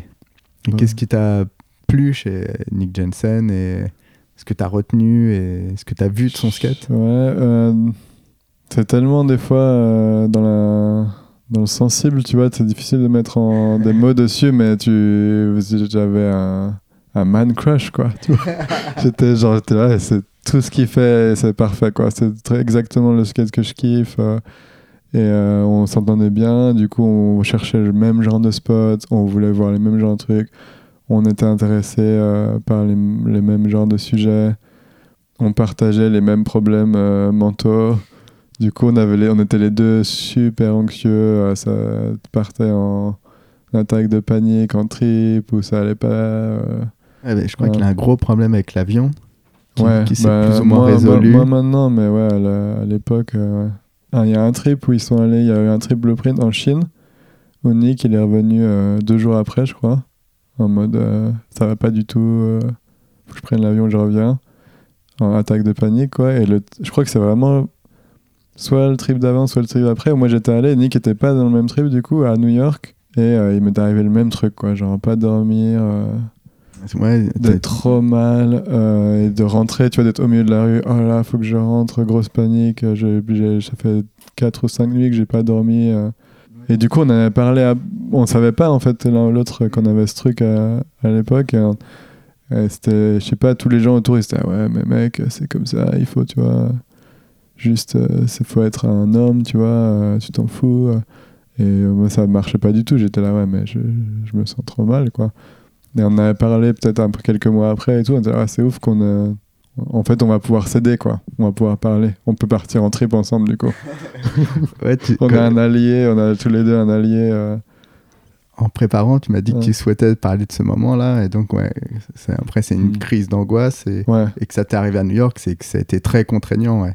Ouais, Et- ouais, c'était, et- ouais, j'étais vraiment. euh, t'estimais que ça, le fait de le partager, ça pouvait juste euh, dire, voilà, c'était le fait de dire ça existe. Est-ce que tu Ouais. peux revenir sur euh, les symptômes, ce qui t'est arrivé? Ouais, je sais plus la date, mais bon, on filmait pour euh, Make Friends là, et on arrive à, à New York et j'étais, je sais pas, j'étais pas dans un bon mood, peut-être avec mon ex de l'époque, il y a des problèmes et tout.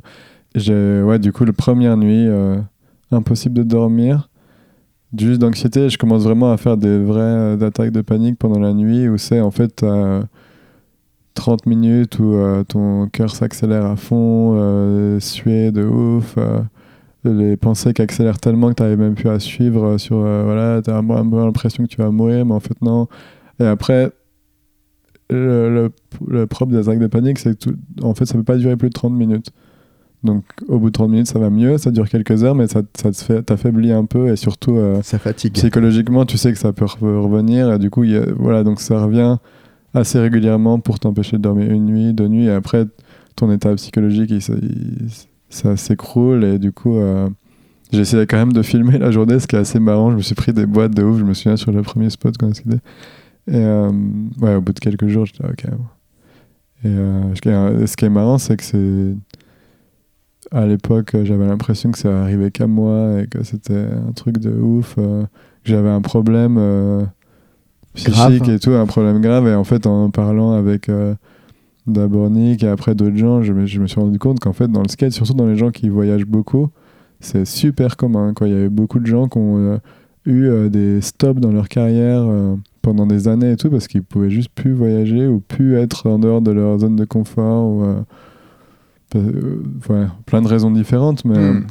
Bah, Il y, a- il y a plein de Mm. raisons. Et puis, ouais, tu te retrouves à New York, tu es peut-être un peu le plus jeune de la bande, euh, tu dois skater. Ouais, avec des gens que tu connais pas forcément aussi bien. J'étais pas forcément à l'aise avec tout le monde, dans un langage euh, que, que je maîtrise pas forcément bien. Il y a un entrain et tu es obligé un peu de suivre Ouais. cet entrain. Enfin, c'est plein de facteurs Ah, qui vont faire que ça- la situation devient difficile à gérer. Euh. Après, j'ai toujours eu euh, beaucoup d'anxiété en général. Du coup, c'était pas non plus un. Je savais un peu ce qui se passait, quoi. J'avais quand même un peu l'idée, ok. Avant ça, j'avais plus ce côté, ouais, on part en trip, c'est trop cool, euh, on va se marrer avec tous nos potes, on va filmer, prendre des photos.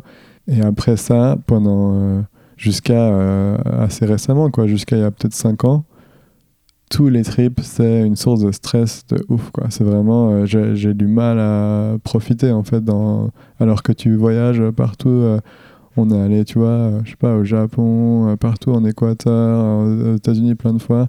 Il y a toujours ce côté, ce truc au-dessus de toi qui. ce nuage noir un peu qui t'empêche de, de kiffer ce qui se passe. Est-ce que c'était le fait d'être à l'étranger ou c'était. C'est aussi un- des moments dans la vie là où tu fais quand même Ouais. que du skate où tu habites Ouais, un peu à droite à gauche. euh, Le, le truc que j'ai trouvé, après, je j'ai vraiment pas toutes les explications, mais je, je suis le genre de personne qui a besoin de passer beaucoup de temps euh, tout seul. J'ai besoin de me retrouver, euh, sinon en fait je m'évapore euh, dans, les, dans les groupes. Quoi. Je m'évapore complètement dans les situations de groupe.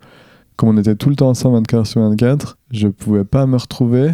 Et en fait, je- toutes les espèces de petites névroses, tous les trucs qui partaient euh, dans mes pensées, il n'y avait pas de moment où ça, ça redescendait. Quoi. Ça partait et c'était là, ça de plus en plus. Et du moment où j'ai commencé à comprendre ça, ce qui a mis des années. euh, bah, c'est vraiment années, difficile à édi- identifier ce genre de choses. Ouais, et- Ouais. Et, et de vouloir être tout seul quand tu es en trip de skate.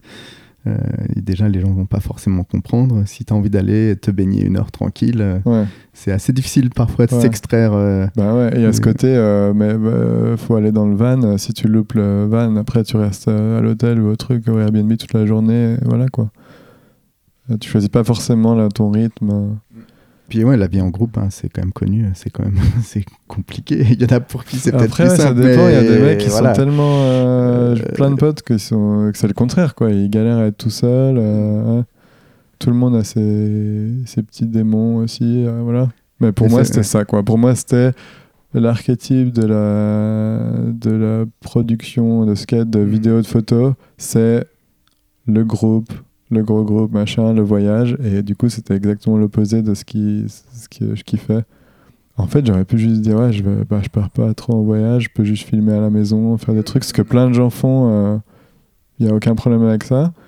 Mais j'avais l'impression que c'était un truc que je devais, quoi. Je devais faire. euh, Ouais, c'est intéressant parce que quand tu parlais des codes du skate de l'époque ou les fakil flips euh, qui pouvaient te coûter une amitié, un trip de skate, euh, il n'y a, pas vraiment euh, d'alternative. C'est tout le monde part, tout le monde reste ensemble, tout le monde va sur les mêmes spots, même si Mm. les spots, euh, on essaye de faire en sorte que tout le monde euh, y trouve son compte pour faire des images et tout, mais Mhm. tu peux vraiment. Mais c'est quand même difficile de s'extraire du groupe. Et, et en même temps, ouais, alors que tu peux effectivement faire des photos. euh, et d'ailleurs, on a fait plusieurs fois des photos ensemble à cette époque-là. Enfin, jusqu'en 2010, parce que je Mm. crois que tu es la dernière personne que j'ai prise en photo euh, Ouais. en face du bateau phare, le Pop Chovit. euh, Pop Chovit euh, Ah ouais, dans, le, petit ah plan ouais, incliné. ouais. ah. Où je m'étais à moitié battu avec un flic, là, je me souviens, ou un mec de la de zone maritime, là, je sais pas comment ça Ah, s'appelle, un mec qui était venu et j'étais là, non, il y a pas moyen, mec, je vais faire le chevite. Tu m'avais appelé, il était tard, il faisait froid. Mm. Tu fais partie de ceux avec qui j'ai fait des photos, qui, qui arrivaient à Paris, qui disaient ah, Je suis là à tant de temps, j'ai cette Mm. idée. Et tu avais soulevé cette plaque que tu avais repérée. euh, et, euh, et on avait croisé Rico Saxi avec ses chiens euh, Mm. ce soir-là. Ouais. Et ça trouve un des jumeaux même. euh, un des jumeaux, possible, ouais. Et tu avais fait le truc en une dizaine de fois. et Mais c'est dans- peut-être justement un des jumeaux qui a dû me dire, ouais, mais il y a je sais pas qui qui a déjà fait, il y avait eu, Ah, plein de trucs en fait. C'était un peu le spot du moment. euh, Ouais, peut-être, ouais. Et c'était dans Kingpin, c'était sorti dans Mm. Kingpin, ouais. Tu savais en plus où allait aller cette photo, ouais. Euh, Ok, ouais. Elle était, t'avais une photo à faire pour Kingpin, et c'était simple, ouais. C'était Mm. vraiment, euh, ouais. Et ça, c'est un truc qui faire des photos et filmer tout seul, qui t'a jamais posé de problème. Non, même encore maintenant, euh, c'est pas, je sais pas. En fait, je trouve ça dur des fois de d'amener tout le monde à un endroit et tout le monde attend. Les gens, ils sont là assis, ils en ont marre, ils ont envie de partir. Ça dépend du genre de mec du skate que tu fais aussi. Il y a des spots qui sont trop cool à skater à plusieurs, d'autres moins. Et moi, souvent, les trucs que j'aime bien skater, c'est un peu les trucs, il y a juste un truc à faire. Et du coup, t'es là, oh les gars, vous êtes chaud d'aller de l'autre côté de la ville pour faire ce truc. Il y a que moi qui vais skater, sinon on se fait virer ou quoi. Et vous allez tous être assis pendant 3-4 heures, ça va vous plomber euh, la journée. euh. Pour moi, c'est un peu un, un processus différent. Il y a le processus d'aller skater. J'ai envie d'aller skater avec mes potes, j'ai envie de faire du skate. Et le processus d'aller filmer, euh, qui a un autre, euh, une autre histoire. Quoi. Parce que, pas forcément, t'es pas forcément de faire les, tous les jours euh, soit l'un soit l'autre. Tu peux faire, tu peux alterner en fait. ouais, ça reste quand même une constante du skate de se retrouver à un endroit et, et que tout le monde a- attende. C'est certains, certains Ah, skatouillent, certains Ah font une photo, filment une line, et, et ça reste, et ça Ouais. reste, et ça reste. Ça dépend des quand il fait beau et tout le monde a, tout le monde va chercher des bières et tout. Je me dis ouais c'est cool, c'est pas grave si je mets deux heures. Mais quand c'est quand c'est l'hiver, euh, le pire c'est un filmeur qui donne rendez-vous à genre euh, deux mecs et il y a un mec en premier et après ah ouais, quand lui il filme son truc après on va à ton spot du coup qui est en général tu vois au coin de la rue ou quoi et en fait tu restes au premier spot toute la journée parce que l'autre il arrive pas à faire le truc ou toi t'arrives pas à faire le truc et tu sais bien que l'autre, il est pas là juste parce qu'il a envie de se marrer, tu vois. Il est là pour essayer de filmer son truc. Ça, c'est horrible. hein. Mais bon, euh, ça fait partie du, de la production. Après, t'es pas obligé de faire ça non plus. hein. Tu peux euh, juste aller skater avec tes potes. euh, Hmm. Les, euh, quand je rejoins James, euh, que les kids de Supreme euh, essaient de filmer, ils font la session, ils vont là. ça part un peu à droite à gauche. Il y a un truc qui filme, il n'y a pas forcément toujours un plan précis. et c'est en général des gros groupes, et du coup, ils se marrent, ça skate quand même. C'est un- un- une dynamique différente, mais ça peut marcher aussi comme ça, super bien. Hmm. Ouais, voilà, des fois, on comprend même pas trop euh, pourquoi. Tu me disais que tu étais allé ouais, très très régulièrement à Los Angeles. Bah, je pense que la première fois, du coup, c'était euh, au BX, là, et après, j'allais. euh, En fait, plus ou moins à l'époque, j'ai déménagé à Berlin euh, à peu près à cette époque, du coup. Et du coup, c'était plus la caille euh, France, je faisais partie de la caille Europe, et du coup, je dealais aussi avec les, les Américains de la caille. Du coup, je leur envoyais des messages, ils m'envoyaient des messages, ils me disaient, ouais, on peut faire ce truc, il y a ce tour, ce machin. J'avais toujours l'impression qu'il fallait aller les voir pour un peu check-in, tu vois, une fois par an, voir, bah alors, qu'est-ce qui se passe? Sinon, tu les, je les voyais pas trop, quoi. Ouais. Et Et, à, et ce moment-là, tu es payé pour faire du skate. Ouais, du coup, ils me payaient le billet pour aller là-bas. et- En fait, quand j'allais là-bas, il se passait rien du tout, quoi. J'allais en, j'allais en mode, je me mettais la motive, je vais aller là-bas, on va faire euh, ça. Et des fois, j'avais même un plan, tu vois. avait- Et en fait, j'arrivais là-bas, je me retrouvais euh, soit chez, euh, ailleurs, soit dans un Airbnb euh, on allait skate skatepark avec des mecs qui étaient chauds de venir me chercher. Et je, ouais, je passais des semaines et il se passait pas grand-chose. J'ai jamais trop été productif. euh. Ah, ça n'a pas été des moments où il se passait Enfin, en des fait, choses. le truc, c'est que tu. Je sais pas, c'est difficile à expliquer, mais le skate, c'est tellement différent maintenant. Il y a tellement en Europe plus de dynamique, plus de trucs qui se passent. On, on regardait un peu ce qui se passait aux États-Unis en permanence, en fait. Du coup, tu avais envie de faire partie du truc, d'aller là-bas. J'avais pas, j'avais pas envie de percer euh, aux États-Unis. J'avais juste envie de voir un peu ce qui se passe, de faire des trucs et tout. Et comme il comme il y avait pas moyen que ça se fasse à Berlin ou à Lyon, quoi, je me disais, bah, je vais aller là-bas, au moins on va skater ensemble et tout. Mais en fait, quand tu arrives là-bas, les mecs, c'est déjà une industrie euh, énorme. Ils ont déjà leur truc. C'est des, c'est des mastodontes du skate. Il y a des gros projets, des trucs.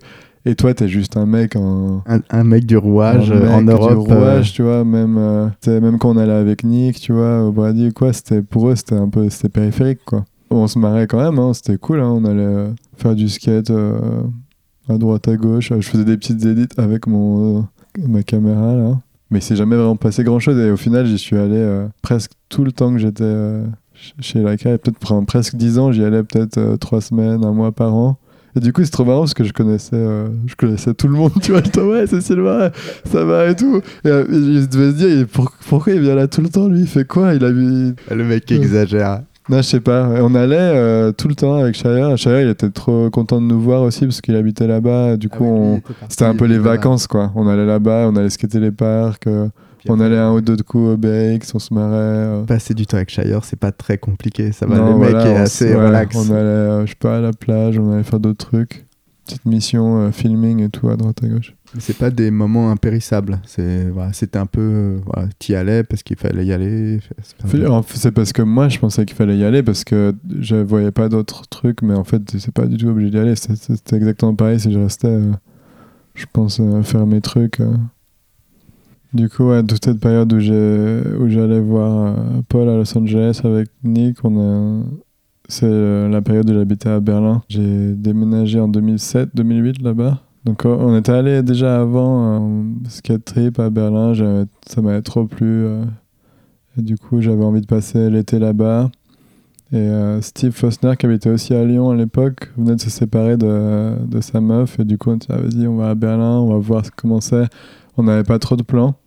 Il y avait euh, Julian Dickmans, qui habitait déjà là-bas, Qui était parti quelques temps avant. Ouais. qui était parti quelques temps avant et qui nous avait laissé euh, son appart. Du coup, pour l'été, il devait aller en. Je crois qu'il était en Suisse euh, chez, sa, chez sa copine. Et du coup, on était allé là-bas avec lui, Steve et Antoine Bellini. Je sais pas si tu sais qui était webmaster cliché. Exactement, on était arrivé à Berlin début bonne- de l'été. Ouais, Une bonne équipe. Une bonne, ouais bonne, bon, bon crew. Et euh, voilà, moi j'ai trop, trop aimé. j'ai- J'avais plus du tout envie de rentrer à Lyon, du coup je suis resté 8 ans à Berlin, je crois. Et je suis arrivé aussi au moment où Berlin, c'était. Il y avait Jonathan Peters aussi qui habitait à Berlin, qui fait des vidéos de skate. Un mec qui s'appelait Adam Sello, qui faisait euh, ce petit mag, euh, un petit format euh, Anzeige Berlin, qui était un des premiers mags comme ça, un petit ah oui, format de skate. format à la grève. Et qui à propos. euh, ouais, qui allait, qui se mettait des missions tous les jours, été ou hiver. euh, il appelait. euh. Du coup, j'ai rencontré à travers Joe quelques mecs de Berlin et tout. Il y avait un petit crew de mecs qui se mettaient à la mission tous les jours à aller skater, trouver des spots. La ville est énorme, tu pouvais la découvrir. Il n'y avait pas eu trop, trop de skate non plus à Berlin. Du coup, il y avait encore plein de trucs un peu à découvrir, même dans le centre de la ville, quoi. Tu pouvais bouger en vélo, c'était pas cher. Je me souviens plus combien j'étais payé à l'époque de par la caille, mais c'était pas énorme. Du coup, à Berlin, c'était trop. Je, vivais bien, quoi. J'étais. Alors que si j'avais habité à Paris, par exemple, à la même époque, euh, je pense que j'aurais dû bosser à côté. Du coup, euh, j'arrive un peu dans ce. Je découvre cette scène euh, nouvelle dont personne n'a trop entendu parler, je pense, à l'époque. Il y a quand même une histoire du skate euh, super vieille à Berlin, mais qui était, qui s'était pas trop exportée.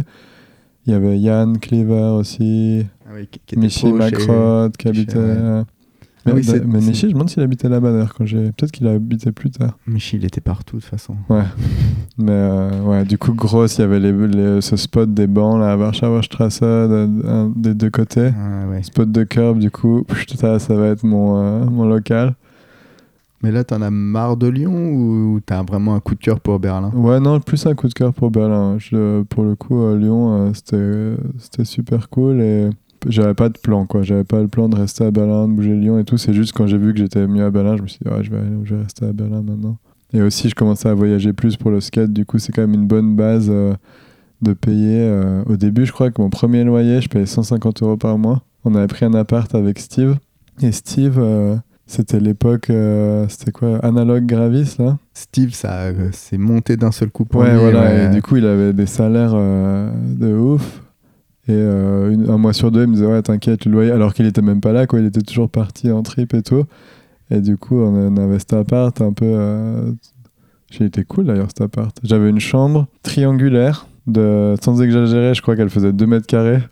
Et tu pouvais, je pouvais pas mettre mon matelas en entier, du coup, dans la chambre. Il n'y avait pas de fenêtre. J'avais pas une fenêtre sur le mur. Et j'avais mon matelas qui montait un peu à la verticale. euh. Ah ouais, c'était pas la grande vie quand même. Non, mais quoi, trop marrant quoi. J'avais ramené ma copine euh, de l'époque et tout. Et tout là, ouais, y a pas moyen, je peux pas dormir ici. Bonne ambiance, surtout les- les- la ville euh, super ouverte. euh, J'ai rencontré plein de gens trop intéressants, direct, pas forcément que dans le skate quoi. Il y avait, c'était. Je pense qu'encore maintenant quand même, c'est une ville qui attire euh, les gens qui cherchent euh, pas forcément à se poser, tu vois, qui cherchent un peu euh, à faire des trucs, à rencontrer des gens. C'était vraiment cool au début de la vingtaine. Tu peux pas rêver mieux que d'aller dans un endroit assez safe, pas cher, la teuf autant que tu veux. tu vois, rencontrer plein de gens, tu te balades avec ton vélo. Et là, tu fais beaucoup de skate à Berlin ou, ou c'est plus un Ouais. point où tu reviens euh, Si, non, ouais, non, si, surtout au début, ouais, je fais vraiment, euh, je, je voulais skater à fond à Berlin. euh. Après, voilà, l'hiver, euh, tu y a pas beaucoup de skate, quoi. Il fait Il très très froid l'hiver. Il fait c'est très ça froid, euh, du coup, j'étais un peu obligé de bouger. D'où euh, justement les voyages à Los Angeles ou je sais pas. Au début, je, me- je sais pas si c'était à la même époque, mais j'allais aussi peut-être un peu avant, après la même époque, à, à Badalone. euh, Il y avait Paul Labadie euh, qui est filmeur, euh, qui était filmeur d'Antise à l'époque. Qui habitait là-bas et on allait, on allait quand même souvent. Et c'est là justement que j'ai connecté avec, euh, tu vois, Rémi, Oscar. euh, Rémi Tavera, Oscar Candon. Ouais, ouais. Parce que Mm. c'est vrai que c'est quand même un moment euh, là, quand tu parles 2007, Lyon, euh, il y a beaucoup de gens qui partent, dont Paul, euh, ouais, et Paul qui va vivre en Espagne. Ouais, euh, et on allait aussi en hiver, euh, c'était vraiment cool. Il nous, tu vois, j'ai vraiment squatté euh, pas mal chez lui. Il était trop accueillant. Il y avait les locaux un peu. Il y avait Julian Fouronès là, qui avait, était ouais, trop style. qui a, Et, qui a un euh, style de skate incroyable. Ouais. Et du coup, c'était un peu l'époque euh, de Soma. euh, comment s'appelait ce truc Blog Material là? Le truc, truc de Paul. il y avait une espèce de blog vidéo Soma. Ah oui, ouais, avec des rushs. euh, Ouais. ouais. Et voilà, et c'était trop marrant quoi d'aller là-bas et de faire ces, euh, des petites vidéos. On se marrait euh, pendant, je sais pas, c'était quoi. En général, on y allait en novembre, novembre, décembre, quand il faisait froid, ou peut-être après en février. J'essayais d'éviter un maximum de rester en hiver à Berlin quoi. J'ai fait le premier hiver, je crois, là-bas. Il faisait trop froid, il y avait tous les canaux étaient gelés complètement, tu pouvais te balader euh, sur les canaux. euh. On allait aller faire du skate d'ailleurs avec Joe, je me souviens, il a des footage de ce mec Maxime Rosenbauer et moi, on essaie de faire un kickflip sur la glace euh, au centre tu vois, de Berlin sur, le, sur la rivière.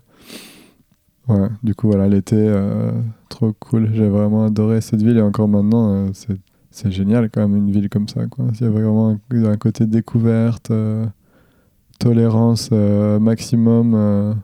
les gens ils jugent pas trop, c'est trop, tu fais un peu ce que tu veux, c'est cool. Donc voilà, je fais ça, je, je fais ce que je fais, quoi, je perds mon temps. Et tu restes 8 ans. Ouais, je reste 8 ans, c'était. Ouais. Ah, Ah, c'est un gros si- ouais. Ouais, c'était cool, quoi. J'avais pas l'impression de, de louper euh, d'autres choses, quoi. J'étais content d'être là-bas. euh. En fait, je- quand j'en avais un peu marre, du coup, je partais, j'allais autre part, je revenais, j'étais trop content de revoir mes potes, on allait skater. euh. Tu dis que c'est là que ça se précipite un peu les voyages et c'est avec qui? C'est que avec qui tu pars et, et dans quel dans quel pays surtout? On- là, on voyage avec Blueprint pas mal au début, et après, je sais pas, on va en Japon, on, va, on fait un truc euh, en Amérique du Sud. On fait pas mal de voyages en Europe aussi. Il y avait ce truc, on allait à Majorque euh, tous les ans. euh, Blueprint, je sais pas si tu te souviens. Ouais, ouais, ouais. Des voyages aussi un peu en Angleterre en été et tout. Et avec Lacaille, on faisait des. Je sais pas, on a fait deux, trois tours quand même. euh, C'était. C'était ouf quoi, c'était le moment où il y avait chez Lacaille, c'était euh, ouf, il y avait tout le monde, les mecs les plus forts. Euh, et on, il y a- on a fait un tour, je me souviens, il y avait vraiment euh, la liste quoi, tu vois, il y avait euh, Tu te retrouves avec euh, Mike Mariano. Carroll, Ah ouais. Mark Johnson. je sais pas si c'était un des deux tours, c'était un tour de démo. Et on était allé avec Nick en mode, ouais, mais on, on peut même pas faire, on peut même pas dropper sur le skatepark. On a l'air, on va faire quoi? Et ces mecs-là, ils s'en foutent, tu vois, ils sont contents que tout le monde skate. euh, mais nous, euh, personnellement, euh, je vais apporter quoi à la démo, quoi, tu vois et, je, et genre même, je me souviens que même Lu- Lucas il était venu, je sais pas s'il était là sur tout le tour, mais avec Lucas incroyable. euh, Lucas Puig. Même lui était un peu en mode, ouais, c'est, c'est quand même, euh, c'est un bordel quoi. Et là, et- Ouais. et c'est de la pression de côtoyer tous ces pros américains légendaires. Pas- non, pas pour moi parce que je suis pas euh, c'est même pas une option, tu vois, d'être dans le team, tu vois. C'est pas, genre, je suis pas dans le truc. euh, j'ai pas l'impression, en tout cas, à l'époque. Du coup, j'ai pas l'impression d'avoir une énorme pression de faire quoi que ce soit. Mais c'est. euh, Après, humainement, c'est des gens que tu as vus en vidéo euh, longtemps ouais. Ou est-ce que est-ce que c'est facile de converser, de partager un spot de... Ouais, je sais pas, c'est- je pense que c'est quand même un moment spécifique, même pour eux, tu vois, quand ils viennent en trip en Europe. euh, c'est pas forcément le meilleur moment pour passer du temps. Tu vois, ils arrivent un peu, c'est genre les pros à l'époque, les pros ricains arrivent, machin. Il y a des centaines euh, de personnes dans le truc qui sont là, ouais, machin, qui leur tirent leur t-shirt. Du coup, je sais pas, moi c'était un peu. euh, j'étais un peu en retrait, j'étais pas forcément. euh, donc ouais, on a fait deux, trois tours comme ça qui étaient assez, c'était assez cool quand même parce que c'était, au final je rentrais, c'était des bonnes histoires à raconter à mes potes quoi. c'était assez marrant quand même le décalage, tu vois, de trucs. Ouais, je, je comprends pas ce qui se passe. Mais après, tout ce qui se passe avec Carhartt et tous ces trips-là, ça c'est ça c'est plus, après tard, 2010. ouais, ouais. Je sais pas à quelle époque euh, je mets ce qui était pour Karat, c'est plus. euh, Ouais, c'est plus récent au final, hein, ça fait pas si longtemps. En fait, je me souviens, ouais, à l'époque justement où j'allais, il y avait Bertrand Trichet, les bureaux Karat, c'était à Barcelone. Hmm. Et euh, j'étais un peu là, vas-y Bertrand, euh, fais-moi rentrer chez... Euh, avec Nick, d'ailleurs, j'essayais de le motiver, je disais, vas-y, on va skater pour carte. Et Nick était, ouais, non, franchement, j'aime pas trop le nom et tout. J'étais, on s'en fout, c'est cool, les frags, elles sont cool. Était, ouais, je sais pas, Four Star, c'est cool. Ah Du oui, coup, il avait- lui était J'étais, star. ouais. vas-y, je vais demander quand même à Bertrand. Et Bertrand était là, ouais, non, y a pas moyen. Je sais plus pourquoi. Mais il m'avait dit, euh, ou peut-être qu'à l'époque, ils avaient pas besoin Ah. de nouveaux mecs, il y avait quand même un gros team À déjà. l'époque, et même toujours maintenant, je sais- à un moment, Bertrand il me disait qu'il y avait genre 40 Mm. personnes à s'occuper. Ouais, je pense Et- qu'il y a peut-être déjà du boulot. Et, et je crois qu'aujourd'hui ouais. c'est pareil. Joseph dit qu'il Ouais. y a beaucoup, beaucoup de gens. Enfin, ouais. Ouais. Et qui, du coup, il est revenu quelques années plus tard. Il m'a dit, ouais, c'était chaud maintenant, c'était encore chaud. euh. C'était un objectif de rider pour Carhartt Ouais, moi, je kiffais. J'étais quand même. euh, J'aimais bien les projets, les trips et tout. Il y avait un côté. euh, Ouf, quoi. Ils avaient fait ce truc en Mongolie. Il y avait. euh, Un Ouais. côté un peu, euh, on n'essayait pas forcément d'avoir un retour sur investissement, euh, tu vois. Ouais, ouais. Euh, su- du coup, sans connaître trop bien la marque, ça, ça faisait un peu rêver quand même de se dire, ouais, on peut faire tous ces trucs. Et puis, ouais, des skateurs de plein de profils différents. Voilà, ouais, aussi. Et, et aussi des de- vidéos avec beaucoup d'ambiance et pas, pas de la performance. Et jamais à chercher le dernier mec euh, forcément cool et tout, tu vois, juste à, on supporte ce mec, on kiffe ce qu'il fait. euh. Donc ça, mais ça, du coup, c'était en, ouais, au moins en 2000. Ça doit être 2010, ouais. Je crois que t'en parles dans ce truc même- là. Ouais, même plus tard, je pense peut-être plus de 2012. Euh, ouais, je sais plus de quoi on parlait du coup. Euh, de- bah après, je sais pas euh, comment ça se goupille. alors, attends, ouais, parce que Atlantic Drift, ça, ça arrive après Isle. Ouais. Mhm. D'accord. Euh, et Mm. euh, ouais, t'as as plus ou moins déjà parlé de la fin de Blueprint, mais ouais, peut-être Ouais. enchaîne avec ça, la fin de Blueprint, et Ouais. puis après, euh, Isle, ça se goupille un peu dans la foulée, non? Ouais, voilà, exactement. Donc du coup, je parlais de, de la fin de Blueprint plutôt. Et du coup, c'est en décembre 2012 où on avait déjà commencé un peu à faire les plans de Isle et avant parce qu'on savait qu'on allait se barrer. Et avec Nick et Shire, on était allés, on avait fait un trip en novembre euh, 2012. On avait commencé à, mettre un peu sur papier ce que Isle allait être. Il y avait une histoire, il pouvait pas, euh, il fallait faire gaffe de pas tous quitter euh, la marque pour parce qu'en fait si tu es employé par une marque et que tu prends euh, des employés euh, pour partir faire un autre truc, il y a une sorte de truc, tu peux, euh, dans la loi du travail et tout, t'as pas le droit. Je, sais, je me souviens plus exactement du truc, mais bref, il y avait une histoire, il y avait un plan, fallait qu'on quitte dans un ordre précis. Et que ça soit Shire qui quitte en dernier, je crois. Parce que si c'est lui qui quitte en premier et que les autres quittent et qu'ils font un, truc ensemble, Il y avait une espèce de conspiration y et ça avait- pouvait être. se euh, retrouver en. Je sais pas, avoir ouais, des problèmes un- légaux. Ouais, avec un truc de concurrence euh, Ouais. déloyale ou. Ouais, Ouais. ouais. Ouais, donc on part de Blueprint en 2012 et on crée Isle en.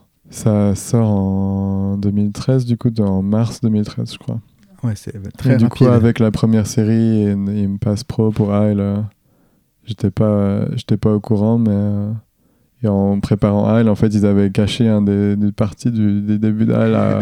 J'étais pas au courant de tout, quoi. Ouais. En tout cas, il y a y, trois pro modèles sur la première série. Le but, c'était que tout le monde soit pro chez Isle, en fait. Euh, Donc, je me souviens qu'on était là, en fait, on va avoir ces mecs et très vite, ils vont devenir pro et ça va. Comme ça, on avance, quoi. Comment tu définirais Isle et, et, euh, voilà, quel est Par le parti pris ou en par général rapport à Blueprint en général? La base, c'est qu'on est euh, un groupe de potes, on, fait, on a envie de passer du temps ensemble, de voyager ensemble. Et en fait, on va, on va utiliser la marque comme, euh, comme Prétexte. support. Ouais, voilà, bah, un peu comme prétexte, comme support artistique euh, pour Nick aussi, mais aussi comme, comme base à ce truc, quoi, pour pouvoir rester ensemble. Peu importe pour, euh, si on skate pour d'autres marques, si on veut faire d'autres trucs à côté. L'idée, c'est de rester ensemble parce que voilà, on, s'entend bien, c'est cool. Pour Nick aussi d'avoir un, un projet euh, graphique, euh, artistique à côté de son, sa peinture qu'il fait depuis, je sais pas, depuis qu'il a 17-18 ans. Et on commence à bosser pour la vidéo HAL direct. je me souviens qu'on fait un tour où HAL ça n'existait pas encore, c'était en février du coup, officiellement. Il y avait déjà Insta du coup, je crois, où je sais plus qui c'est qui prenait des photos, Facebook ou quoi. Et on voulait pas que les gens se connaissent le nom de la marque. Du coup, euh, Nick, il avait eu cette idée de, faire des pochoirs avec un autre nom. Il avait appelé la marque Céleste. Du coup, on avait tous fait des pochoirs Céleste et tout pour un peu euh, brouiller les, pistes. Par- Parce qu'il y avait déjà quelqu'un qui avait capté, je sais pas si Chéri avait parlé à quelqu'un, mais il y avait déjà le nom de Hal qui était sorti. L'idée de Hal, c'était aussi de, que les mecs un peu plus jeunes comme Nick et moi commencent à prendre un peu plus de, décisions par rapport à ce qui se passe euh, dans la marque. Du coup, il y a moins, les plus vieux sont partis à ce moment-là. Je pense que Colin Kennedy, il a commencé à bosser pour Nike. euh, Von Baker, il avait fait, il bossait pour Supra, je crois. Ou... Ils sont partis plus dans des jobs euh, marketing, machin. Et nous, on s'est dit, vas-y, on va faire, on va essayer de- d'avoir un peu de direction et d'imposer nos idées aussi. euh. Mais c'était juste Shire. Il n'y a que lui qui a mis l'argent dans le truc, du coup, c'était juste Shire. Ouais, C'est lui qui s'occupe un peu de toute la logistique. Qui s'occupe euh, de la prod, qui connaît les mecs euh, à Generator et qui connaît le monde du skate beaucoup plus que nous, euh, surtout à l'époque. Je crois qu'au début, on avait dit on n'allait pas faire de logo ou très peu de logo, d'avoir vraiment juste des graphiques, quoi. pas de logo et pas les noms des skateurs sur les boards et tout. Mais on en est vite revenu en fait parce que apparemment euh, c'est beaucoup plus facile euh, pour les distributeurs de vendre une board avec un nom dessus que sans nom dessus. Je sais pas si c'est encore vrai, mais en tout cas à Ouais. l'époque il y avait il y avait ce truc où ils disaient, ah, les gars faut que vous mettiez euh, au moins le nom de la marque quelque part très évident. et- Ouais. Ah, euh, Et toi, ça te, c'est un truc dont tu avais envie ou ça, voilà, t'en fais partie et c'est vraiment cool ou c'est un truc dans lequel tu te verrais plus t'investir ou? Ouais, à l'époque, plus, ouais. Maintenant, moins. Du coup, pour l'époque, j'étais plus, en fait, d'avoir justement euh, bossé sur des trucs. On a fait une collab avec Carte, des trucs comme ça. En fait, je me suis rendu compte que pour pouvoir bosser euh, sur, euh, voilà, développer des produits et tout, faut quand même avoir vraiment une sensibilité aux produits. Il faut être quand même passionné euh, par ça. Et c'est intéressant pour moi, mais j'ai pas cette passion. Cette passion là en fait pour euh, Mm. vraiment avancer faire des trucs euh. du coup à l'époque j'étais plus ah, on va faire un truc on va faire une ligne de vêtements et tout et en fait tu te rends compte quand tu essaies de bosser sur ce truc là que la compétition c'est des mecs euh, qui font ça depuis tu vois où ils ont des mecs qui les aident euh, les mecs qui vont chercher les matériaux euh, ça s'invente pas, ouais. dans les- ils vont voir et du coup toi t'as encore envie de faire de, t'es là Ah, on va faire des t-shirts euh, avec euh, on va imprimer ça euh. on les fait où les t-shirts? Ah je sais pas. C'est un vrai métier. coup, ouais. voilà c'est un vrai métier qui peut être vraiment intéressant si t'as vraiment cette, cette passion quoi de... et comme Nick faisait déjà les graphiques super bien et les fait encore et que Shire a le temps pour s'occuper de la prod et tout moi j'étais un peu en fait j'avais envie de m'investir mais quelque part j'avais du mal aussi à trouver ma Hmm. place euh. du coup j'essayais de, de faire un peu le l'office manager tu vois j'essayais de, de faire de m'occuper de la communication que tout le monde soit mais en fait j'avais pas vraiment de rôle euh, à juste de faciliter la communication on a aussi un graphiste qui s'appelle Chris Allen je faisais pour que les choses avancent plus vite si possible que juste un email ici et là mais j'avais pas de rôle euh, défini et au Hmm. bout d'un moment j'étais en fait euh, je, là je, c'était aussi cool de juste skater Ouais. et de faire mon, mon truc et voilà on est, on est ensemble quoi qu'il arrive on fait les trucs ensemble en plus on a ce truc à Atlantic Drift où on est ensemble avec euh, hmm. Ouais, Al, c'est un- c'est une, une toute petite marque de skate. Et, ouais, voilà, ouais. je connais pour le coup je peux même pas te sortir les, des chiffres ou quoi je connais pas Hmm. bien mais je pense que c'est, ça reste euh, vraiment un petit truc quoi Un petit truc, ouais. ouais. Bah, Atlantic Drift, ouais, ça reprend euh, donc pas mal de gens de Heil, Hmm. euh, dont Rémi. Et Ouais. euh, toi, tu es dans le premier, Ouais, la alors, première euh, cara de ce projet. Ouais. Ouais, voilà. En fait, l'his- l'histoire d'Atlantic Drift, c'est. euh, on a fait une vidéo qui s'appelle Eleventh Hour. J'ai aussi, j'ai complètement passé sous silence aussi de filmer des trucs avec Ludo. On a fait la vidéo de Ludo et tout. Mais peut-être qu'il en a parlé du coup dans son truc. Ludovic Azemar, épisode 10. Vous aviez fait quoi avec Ludo? Color Your Memories. Ah ouais Ouais, qui était un projet de Ludo. Il était venu à Berlin. Et euh, du coup, on avait fait une vidéo avec Jake qui s'appelait Eleventh Hour, qui était une vidéo indépendante. euh, Jake, c'est Jake Harris, Mhm. Jacob Harris, qui est un filmeur euh, londonien. Et euh, après, on commence à filmer pour la vidéo Isle. La vidéo Isle sort. Et elle a quand même une bonne réception, je crois, à l'époque. Et du coup, Thrasher demande à Jake est-ce euh, on peut faire un truc on, veut, on voudrait bien avoir une part de Tom Knox et tout, mais est-ce qu'on pourrait faire un truc un peu avec le groupe aussi en attendant que la part sorte ou quoi Et du coup, euh, avec Ja- Jake, on parle pas mal de qu'est-ce qu'on peut développer comme approche visuelle, euh, vidéo et tout. Et du coup, on a eu cette idée de faire un truc euh, au Nicaragua Converse a payé. Où du coup, à l'époque, euh, j'invite Rémi et Mike Arnold à venir et on fait euh, cette petite vidéo avec euh, voilà, une approche un peu différente. Un peu différente, avec une Qui est en fait plus ou assez- moins le pilote de Atlantic Ouais. Drift sans le savoir. Quoi. Parce que quand Thrasher arrive, on dit bah, en fait on, on pourrait faire ça, mais avec plus de mecs, avec plus de potes, avec plus d'endroits, plus de moyens. Et ça, c'est un projet que, dans lequel tu t'investis et que tu vois ça, tu le vois à long terme ou parce que ouais, c'est vraiment un truc. Non, euh, pour le coup, euh, surtout à l'époque, c'est censé être euh, en attendant que la part de Tom sorte. Quoi. Qu'elle est toujours pas sortie d'ailleurs, mais elle sort euh, à la fin de l'année. Ah ouais, c'est vrai? Ouais, Ah. je l'ai vu l'autre fois. donc on fait ces petits trips. Le but c'est euh, donc du coup Jake est en... payé par Thrasher euh, tous les mois pour sortir une édite tous les deux mois, je crois. Comme ça a une bonne euh, réception, on a vraiment autant de budget qu'on veut. En général, les, les marques de shoes ou quoi, elles sont trop à fond de nous aider à faire ces trucs là. Mais c'est pas c'est récent en fait, ça fait deux ans qu'on fait ça, fait- trois ouais. ans, non? Mm. Et ce qu'il y a, Ouais, c'est que c'est- très simple. Après, Ouais. c'est très pensé, très. Mais voilà, ça reste de- du skate Ouais. et de l'ambiance. Il y a juste une atmosphère et voilà. Après, je trouve ça intéressant. C'est juste un projet simple. Il n'y a pas de, il y a pas besoin de gros moyens. Il y a juste des bonnes idées, des mecs motivés. C'est pile le moment du coup où moi je déménage, à- je rencontre euh, ma copine avec qui je suis maintenant. Euh, je rencontre à Paris, elle était pote avec Ludo, c'est Ludo d'ailleurs qui m'a. Ludo, l'entremetteur. L'entremetteur. Et euh, je déménage euh, à Londres, qu'elle habite à Londres à l'époque. Et du coup, c'est en- encore plus cool parce qu'on a du temps à Londres euh, pour faire des trucs avec Jake, on a ce projet. euh, donc c'est parfait d'être à Londres à ce moment-là. Parle-nous de quelques épisodes. Moi, j'aime beaucoup celui avec euh, l'église. Avec Saint-Paul Ouais. Ça, c'est une idée de Jake et Tom. Il y a beaucoup d'idées qui sont juste Jake et Tom, en fait, parce qu'ils ont une- ils parlent beaucoup euh, des, de quoi faire avec Atlantic Drift. euh. C'est un des premiers épisodes, non? C'est possible. Soit troisième 4, ou 5, quoi, ouais, ouais. Ouais, en fait, Tom et... je crois que Tom, il avait déjà filmé quelques lines là-bas avec Jake. Historiquement, c'est une place de skate à Londres, il y avait des tricks et tout, mais c'est que ça roule super, c'est pas génial quand même. Et on se met à filmer ce truc euh, au mois de février, je crois en plus. C'est vraiment, on se dit, ouais, on va faire un épisode à Saint... Enfin, c'est Jake plutôt qui nous dit, les gars, on va faire un épisode à Saint-Paul, on a déjà des lines avec Tom, vas-y, on se met la motive. Moi, un mois avant, on était allé en Australie, euh, comme on fait souvent, on y va avec ma copine, et en revenant, j'ai fait une euh, thrombose veineuse. Et du coup, mais, mais je, ouais, je crois que pile, vraiment au moment, euh, c'était assez grave. quoi. J'ai des. euh, comment ça s'appelle Les anticoagulants. J'ai un traitement anticoagulant de 3 mois, super fort. Parce que ta copine s'est couchée sur ta jambe Comment dans l'avion. Ah ouais? C'est qui me l'a raconté. Ouais, bon, bon, voilà, je l'ai. Non, mais après, ouais, le truc, c'est pas non plus extrêmement Non, grave. non, ouais, un- ça s'est endormi sur ma jambe et Ouais. du coup, je, pendant, je sais pas, pendant 7 ou 8 heures, je dors avec euh, pas, pas de circulation de sang, quoi. Du coup, c'est un truc à la Londres. con, euh, mais qui. Dans. En avion, c'est ça? Ouais, j'arrive à. Londres, j'ai trop mal à la jambe, je fais des tests, ils me renvoient chez moi, ils savent pas trop ce que c'est.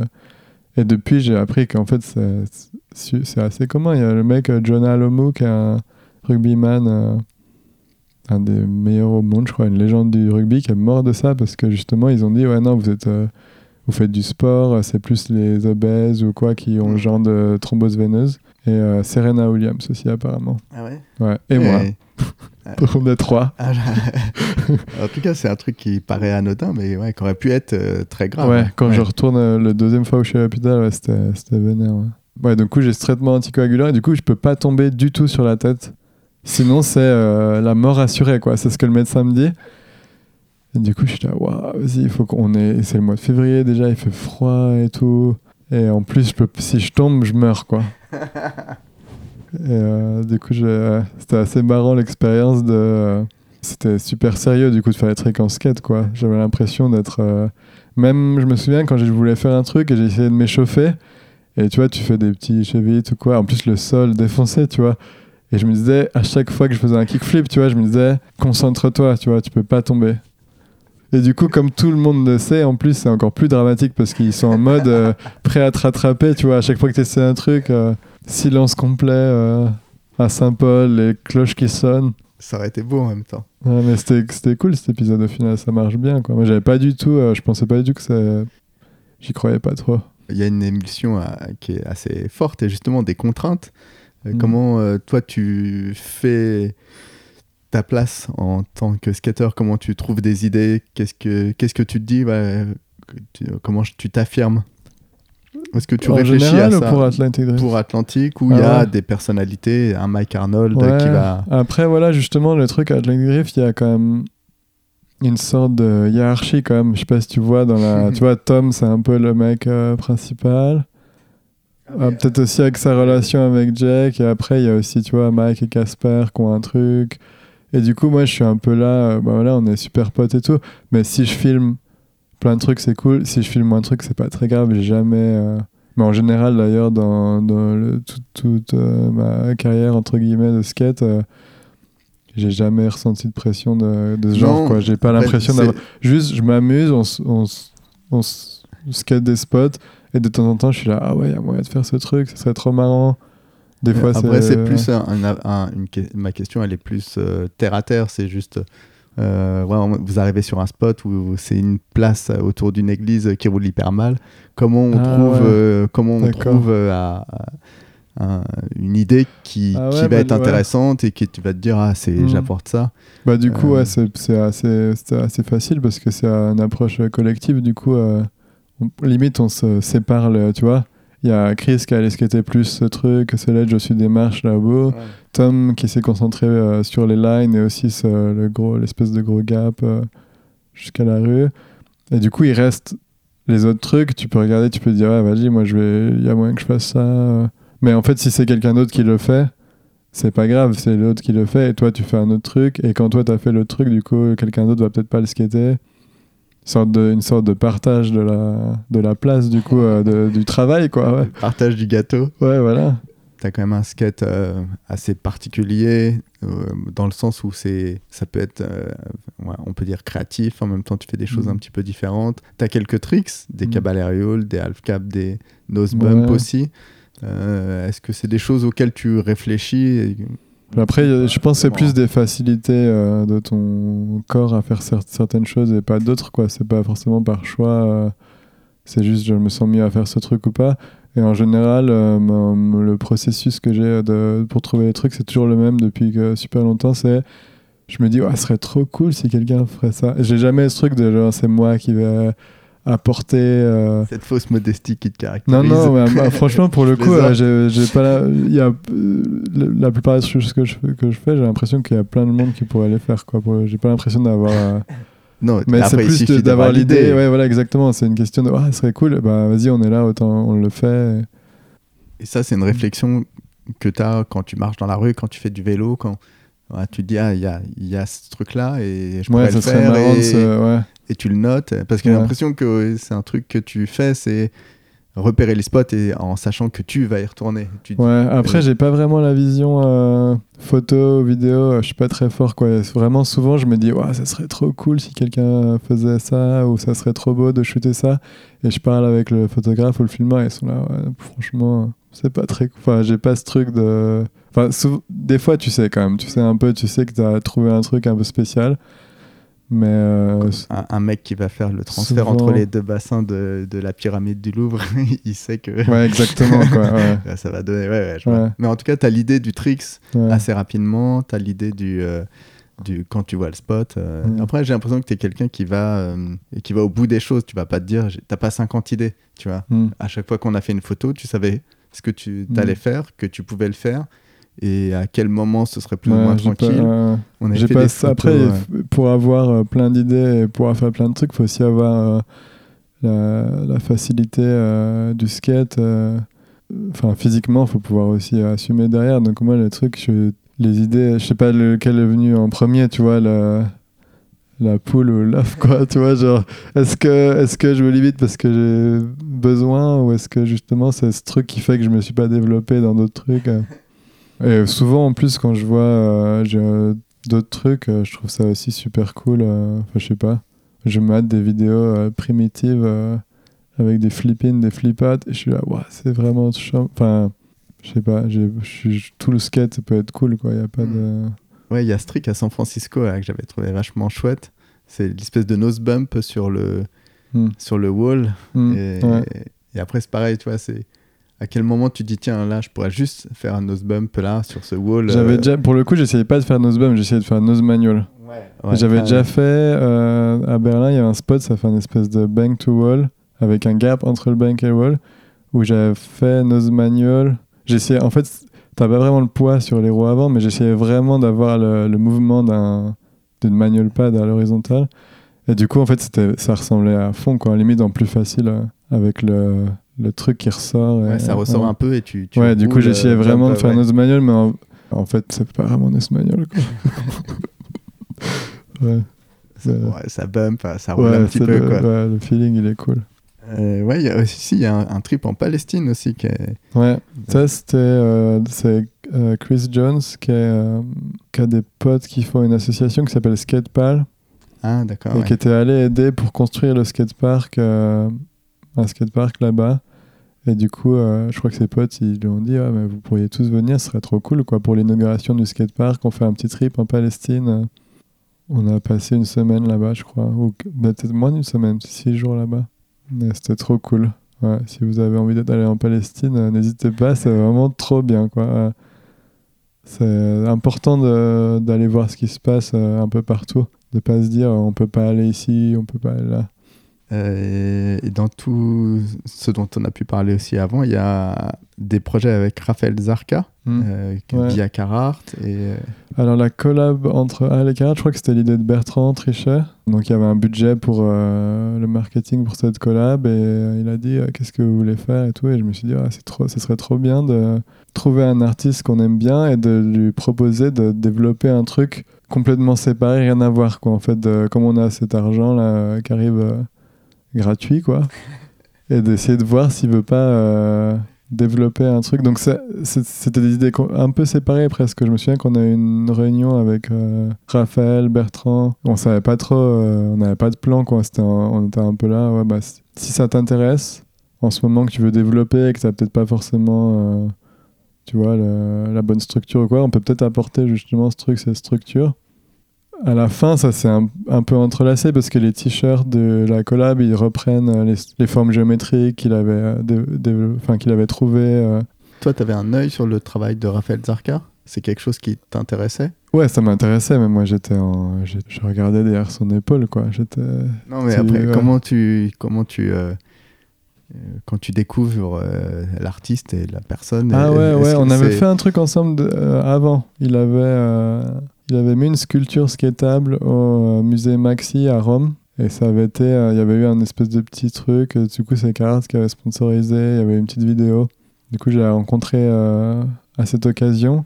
Je trouvais super intéressant la façon dont il pouvait facilement parler de, concepts ou de choses que tous les skateurs en fait ressentent ou, ou vivent, mais sans pouvoir les articuler euh, les trucs. Et pour lui, c'était tout est super clair. Il arrive vraiment à- comme si c'était devant lui, quoi, tout euh, vraiment facile, quoi. Ouais, c'est un artiste contemporain Mm. et qui fait du skate et qui Mm. a fait, qui a commencé, il y a, enfin, il y a plusieurs années déjà, une dizaine d'années, il avait écrit des essais sur le skate Mhm.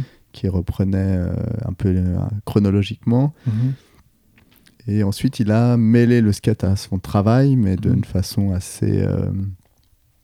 En fonction des matériaux, euh, Ouais. en fonction des formes, euh, en bah de- oui, il a fait un travail d'archive aussi sur les, les structures, les euh, sculptures skatables.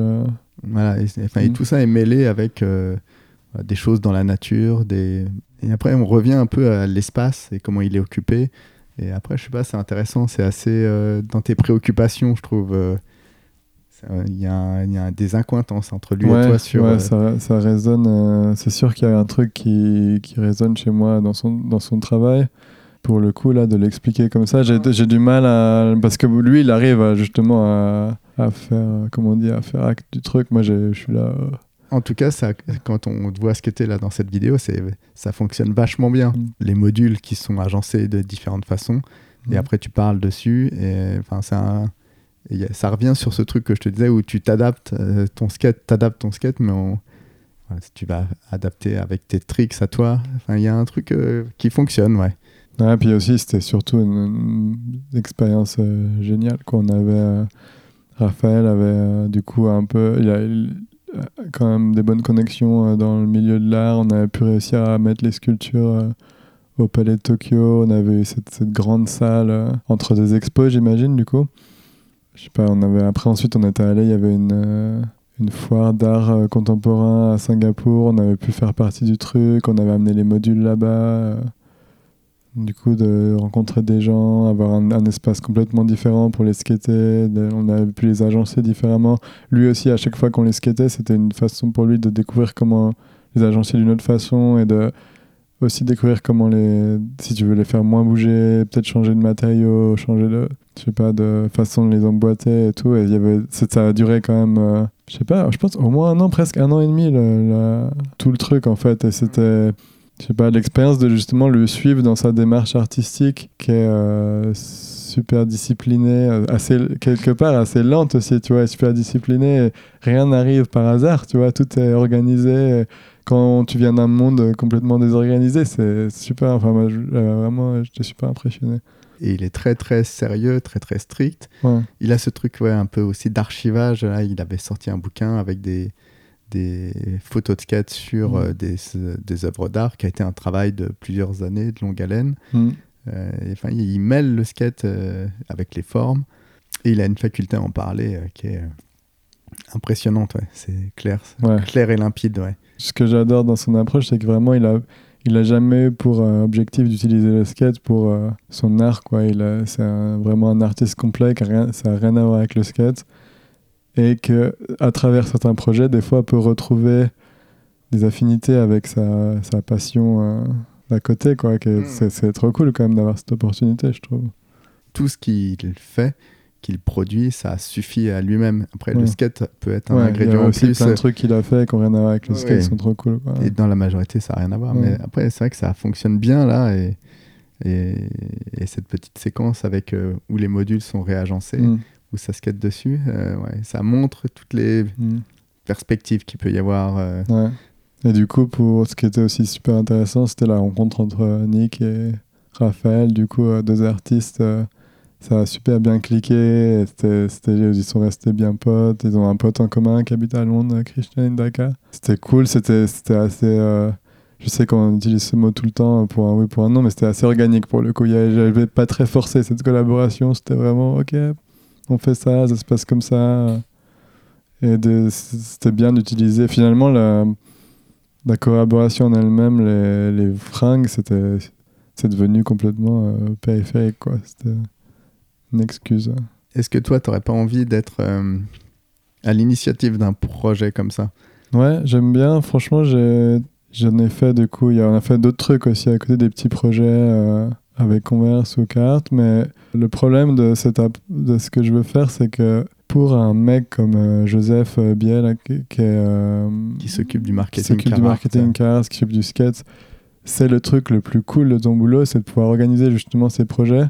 En fait, c'est tu peux pas arriver à être là. En fait, ouais, moi j'aimerais bien faire des trucs, mais je veux pas le côté, euh, tu vois, le côté euh, gérer le team ou quoi. J'aimerais bien juste faire les, gérer les projets, rencontrer des gens cool et, euh, il y a y a un- c'est un peu limité de, à moins de vraiment, euh, je sais pas ce que tu pourrais faire. Tu pourrais faire une agence euh, de créa et vraiment arriver avec des idées de ouf. euh, mais il faut, faut s'accrocher parce a- t'es dans le monde réel. Après quoi, il y a des mecs, euh, c'est leur boulot quoi. Ouais, mais tu peux être juste à l'initiative d'un- d'une série de vidéos. C'est pas. un- Ah ouais, c'est un, après, ouais. c'est un peu. Après, c'est Mm. juste une question.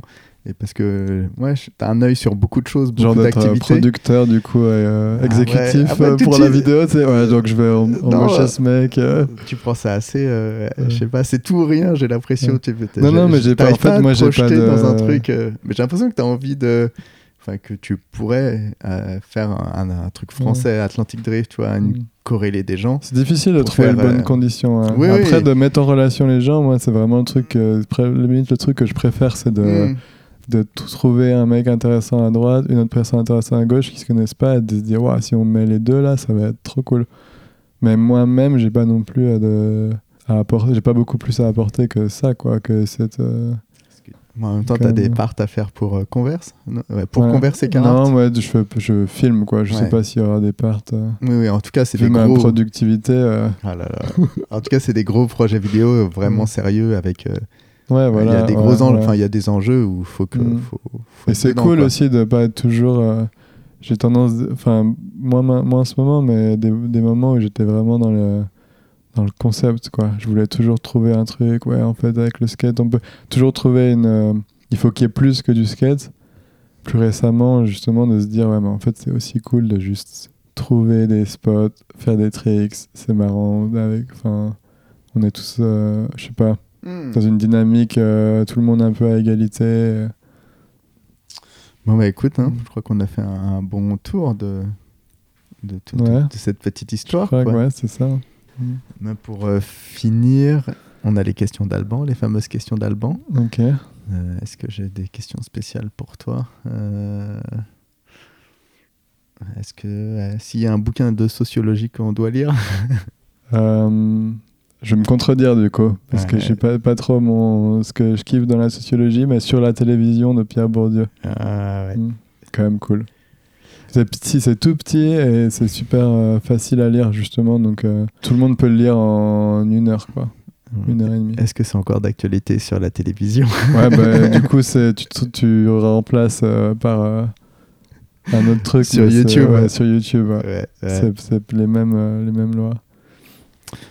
Si tu devais ne conserver qu'une seule part de skate, si tu devais présenter une part de skate à quelqu'un et dire voilà, c'est une part que j'apprécie particulièrement et je pense qu'elle représente le skate, ce serait quelle part?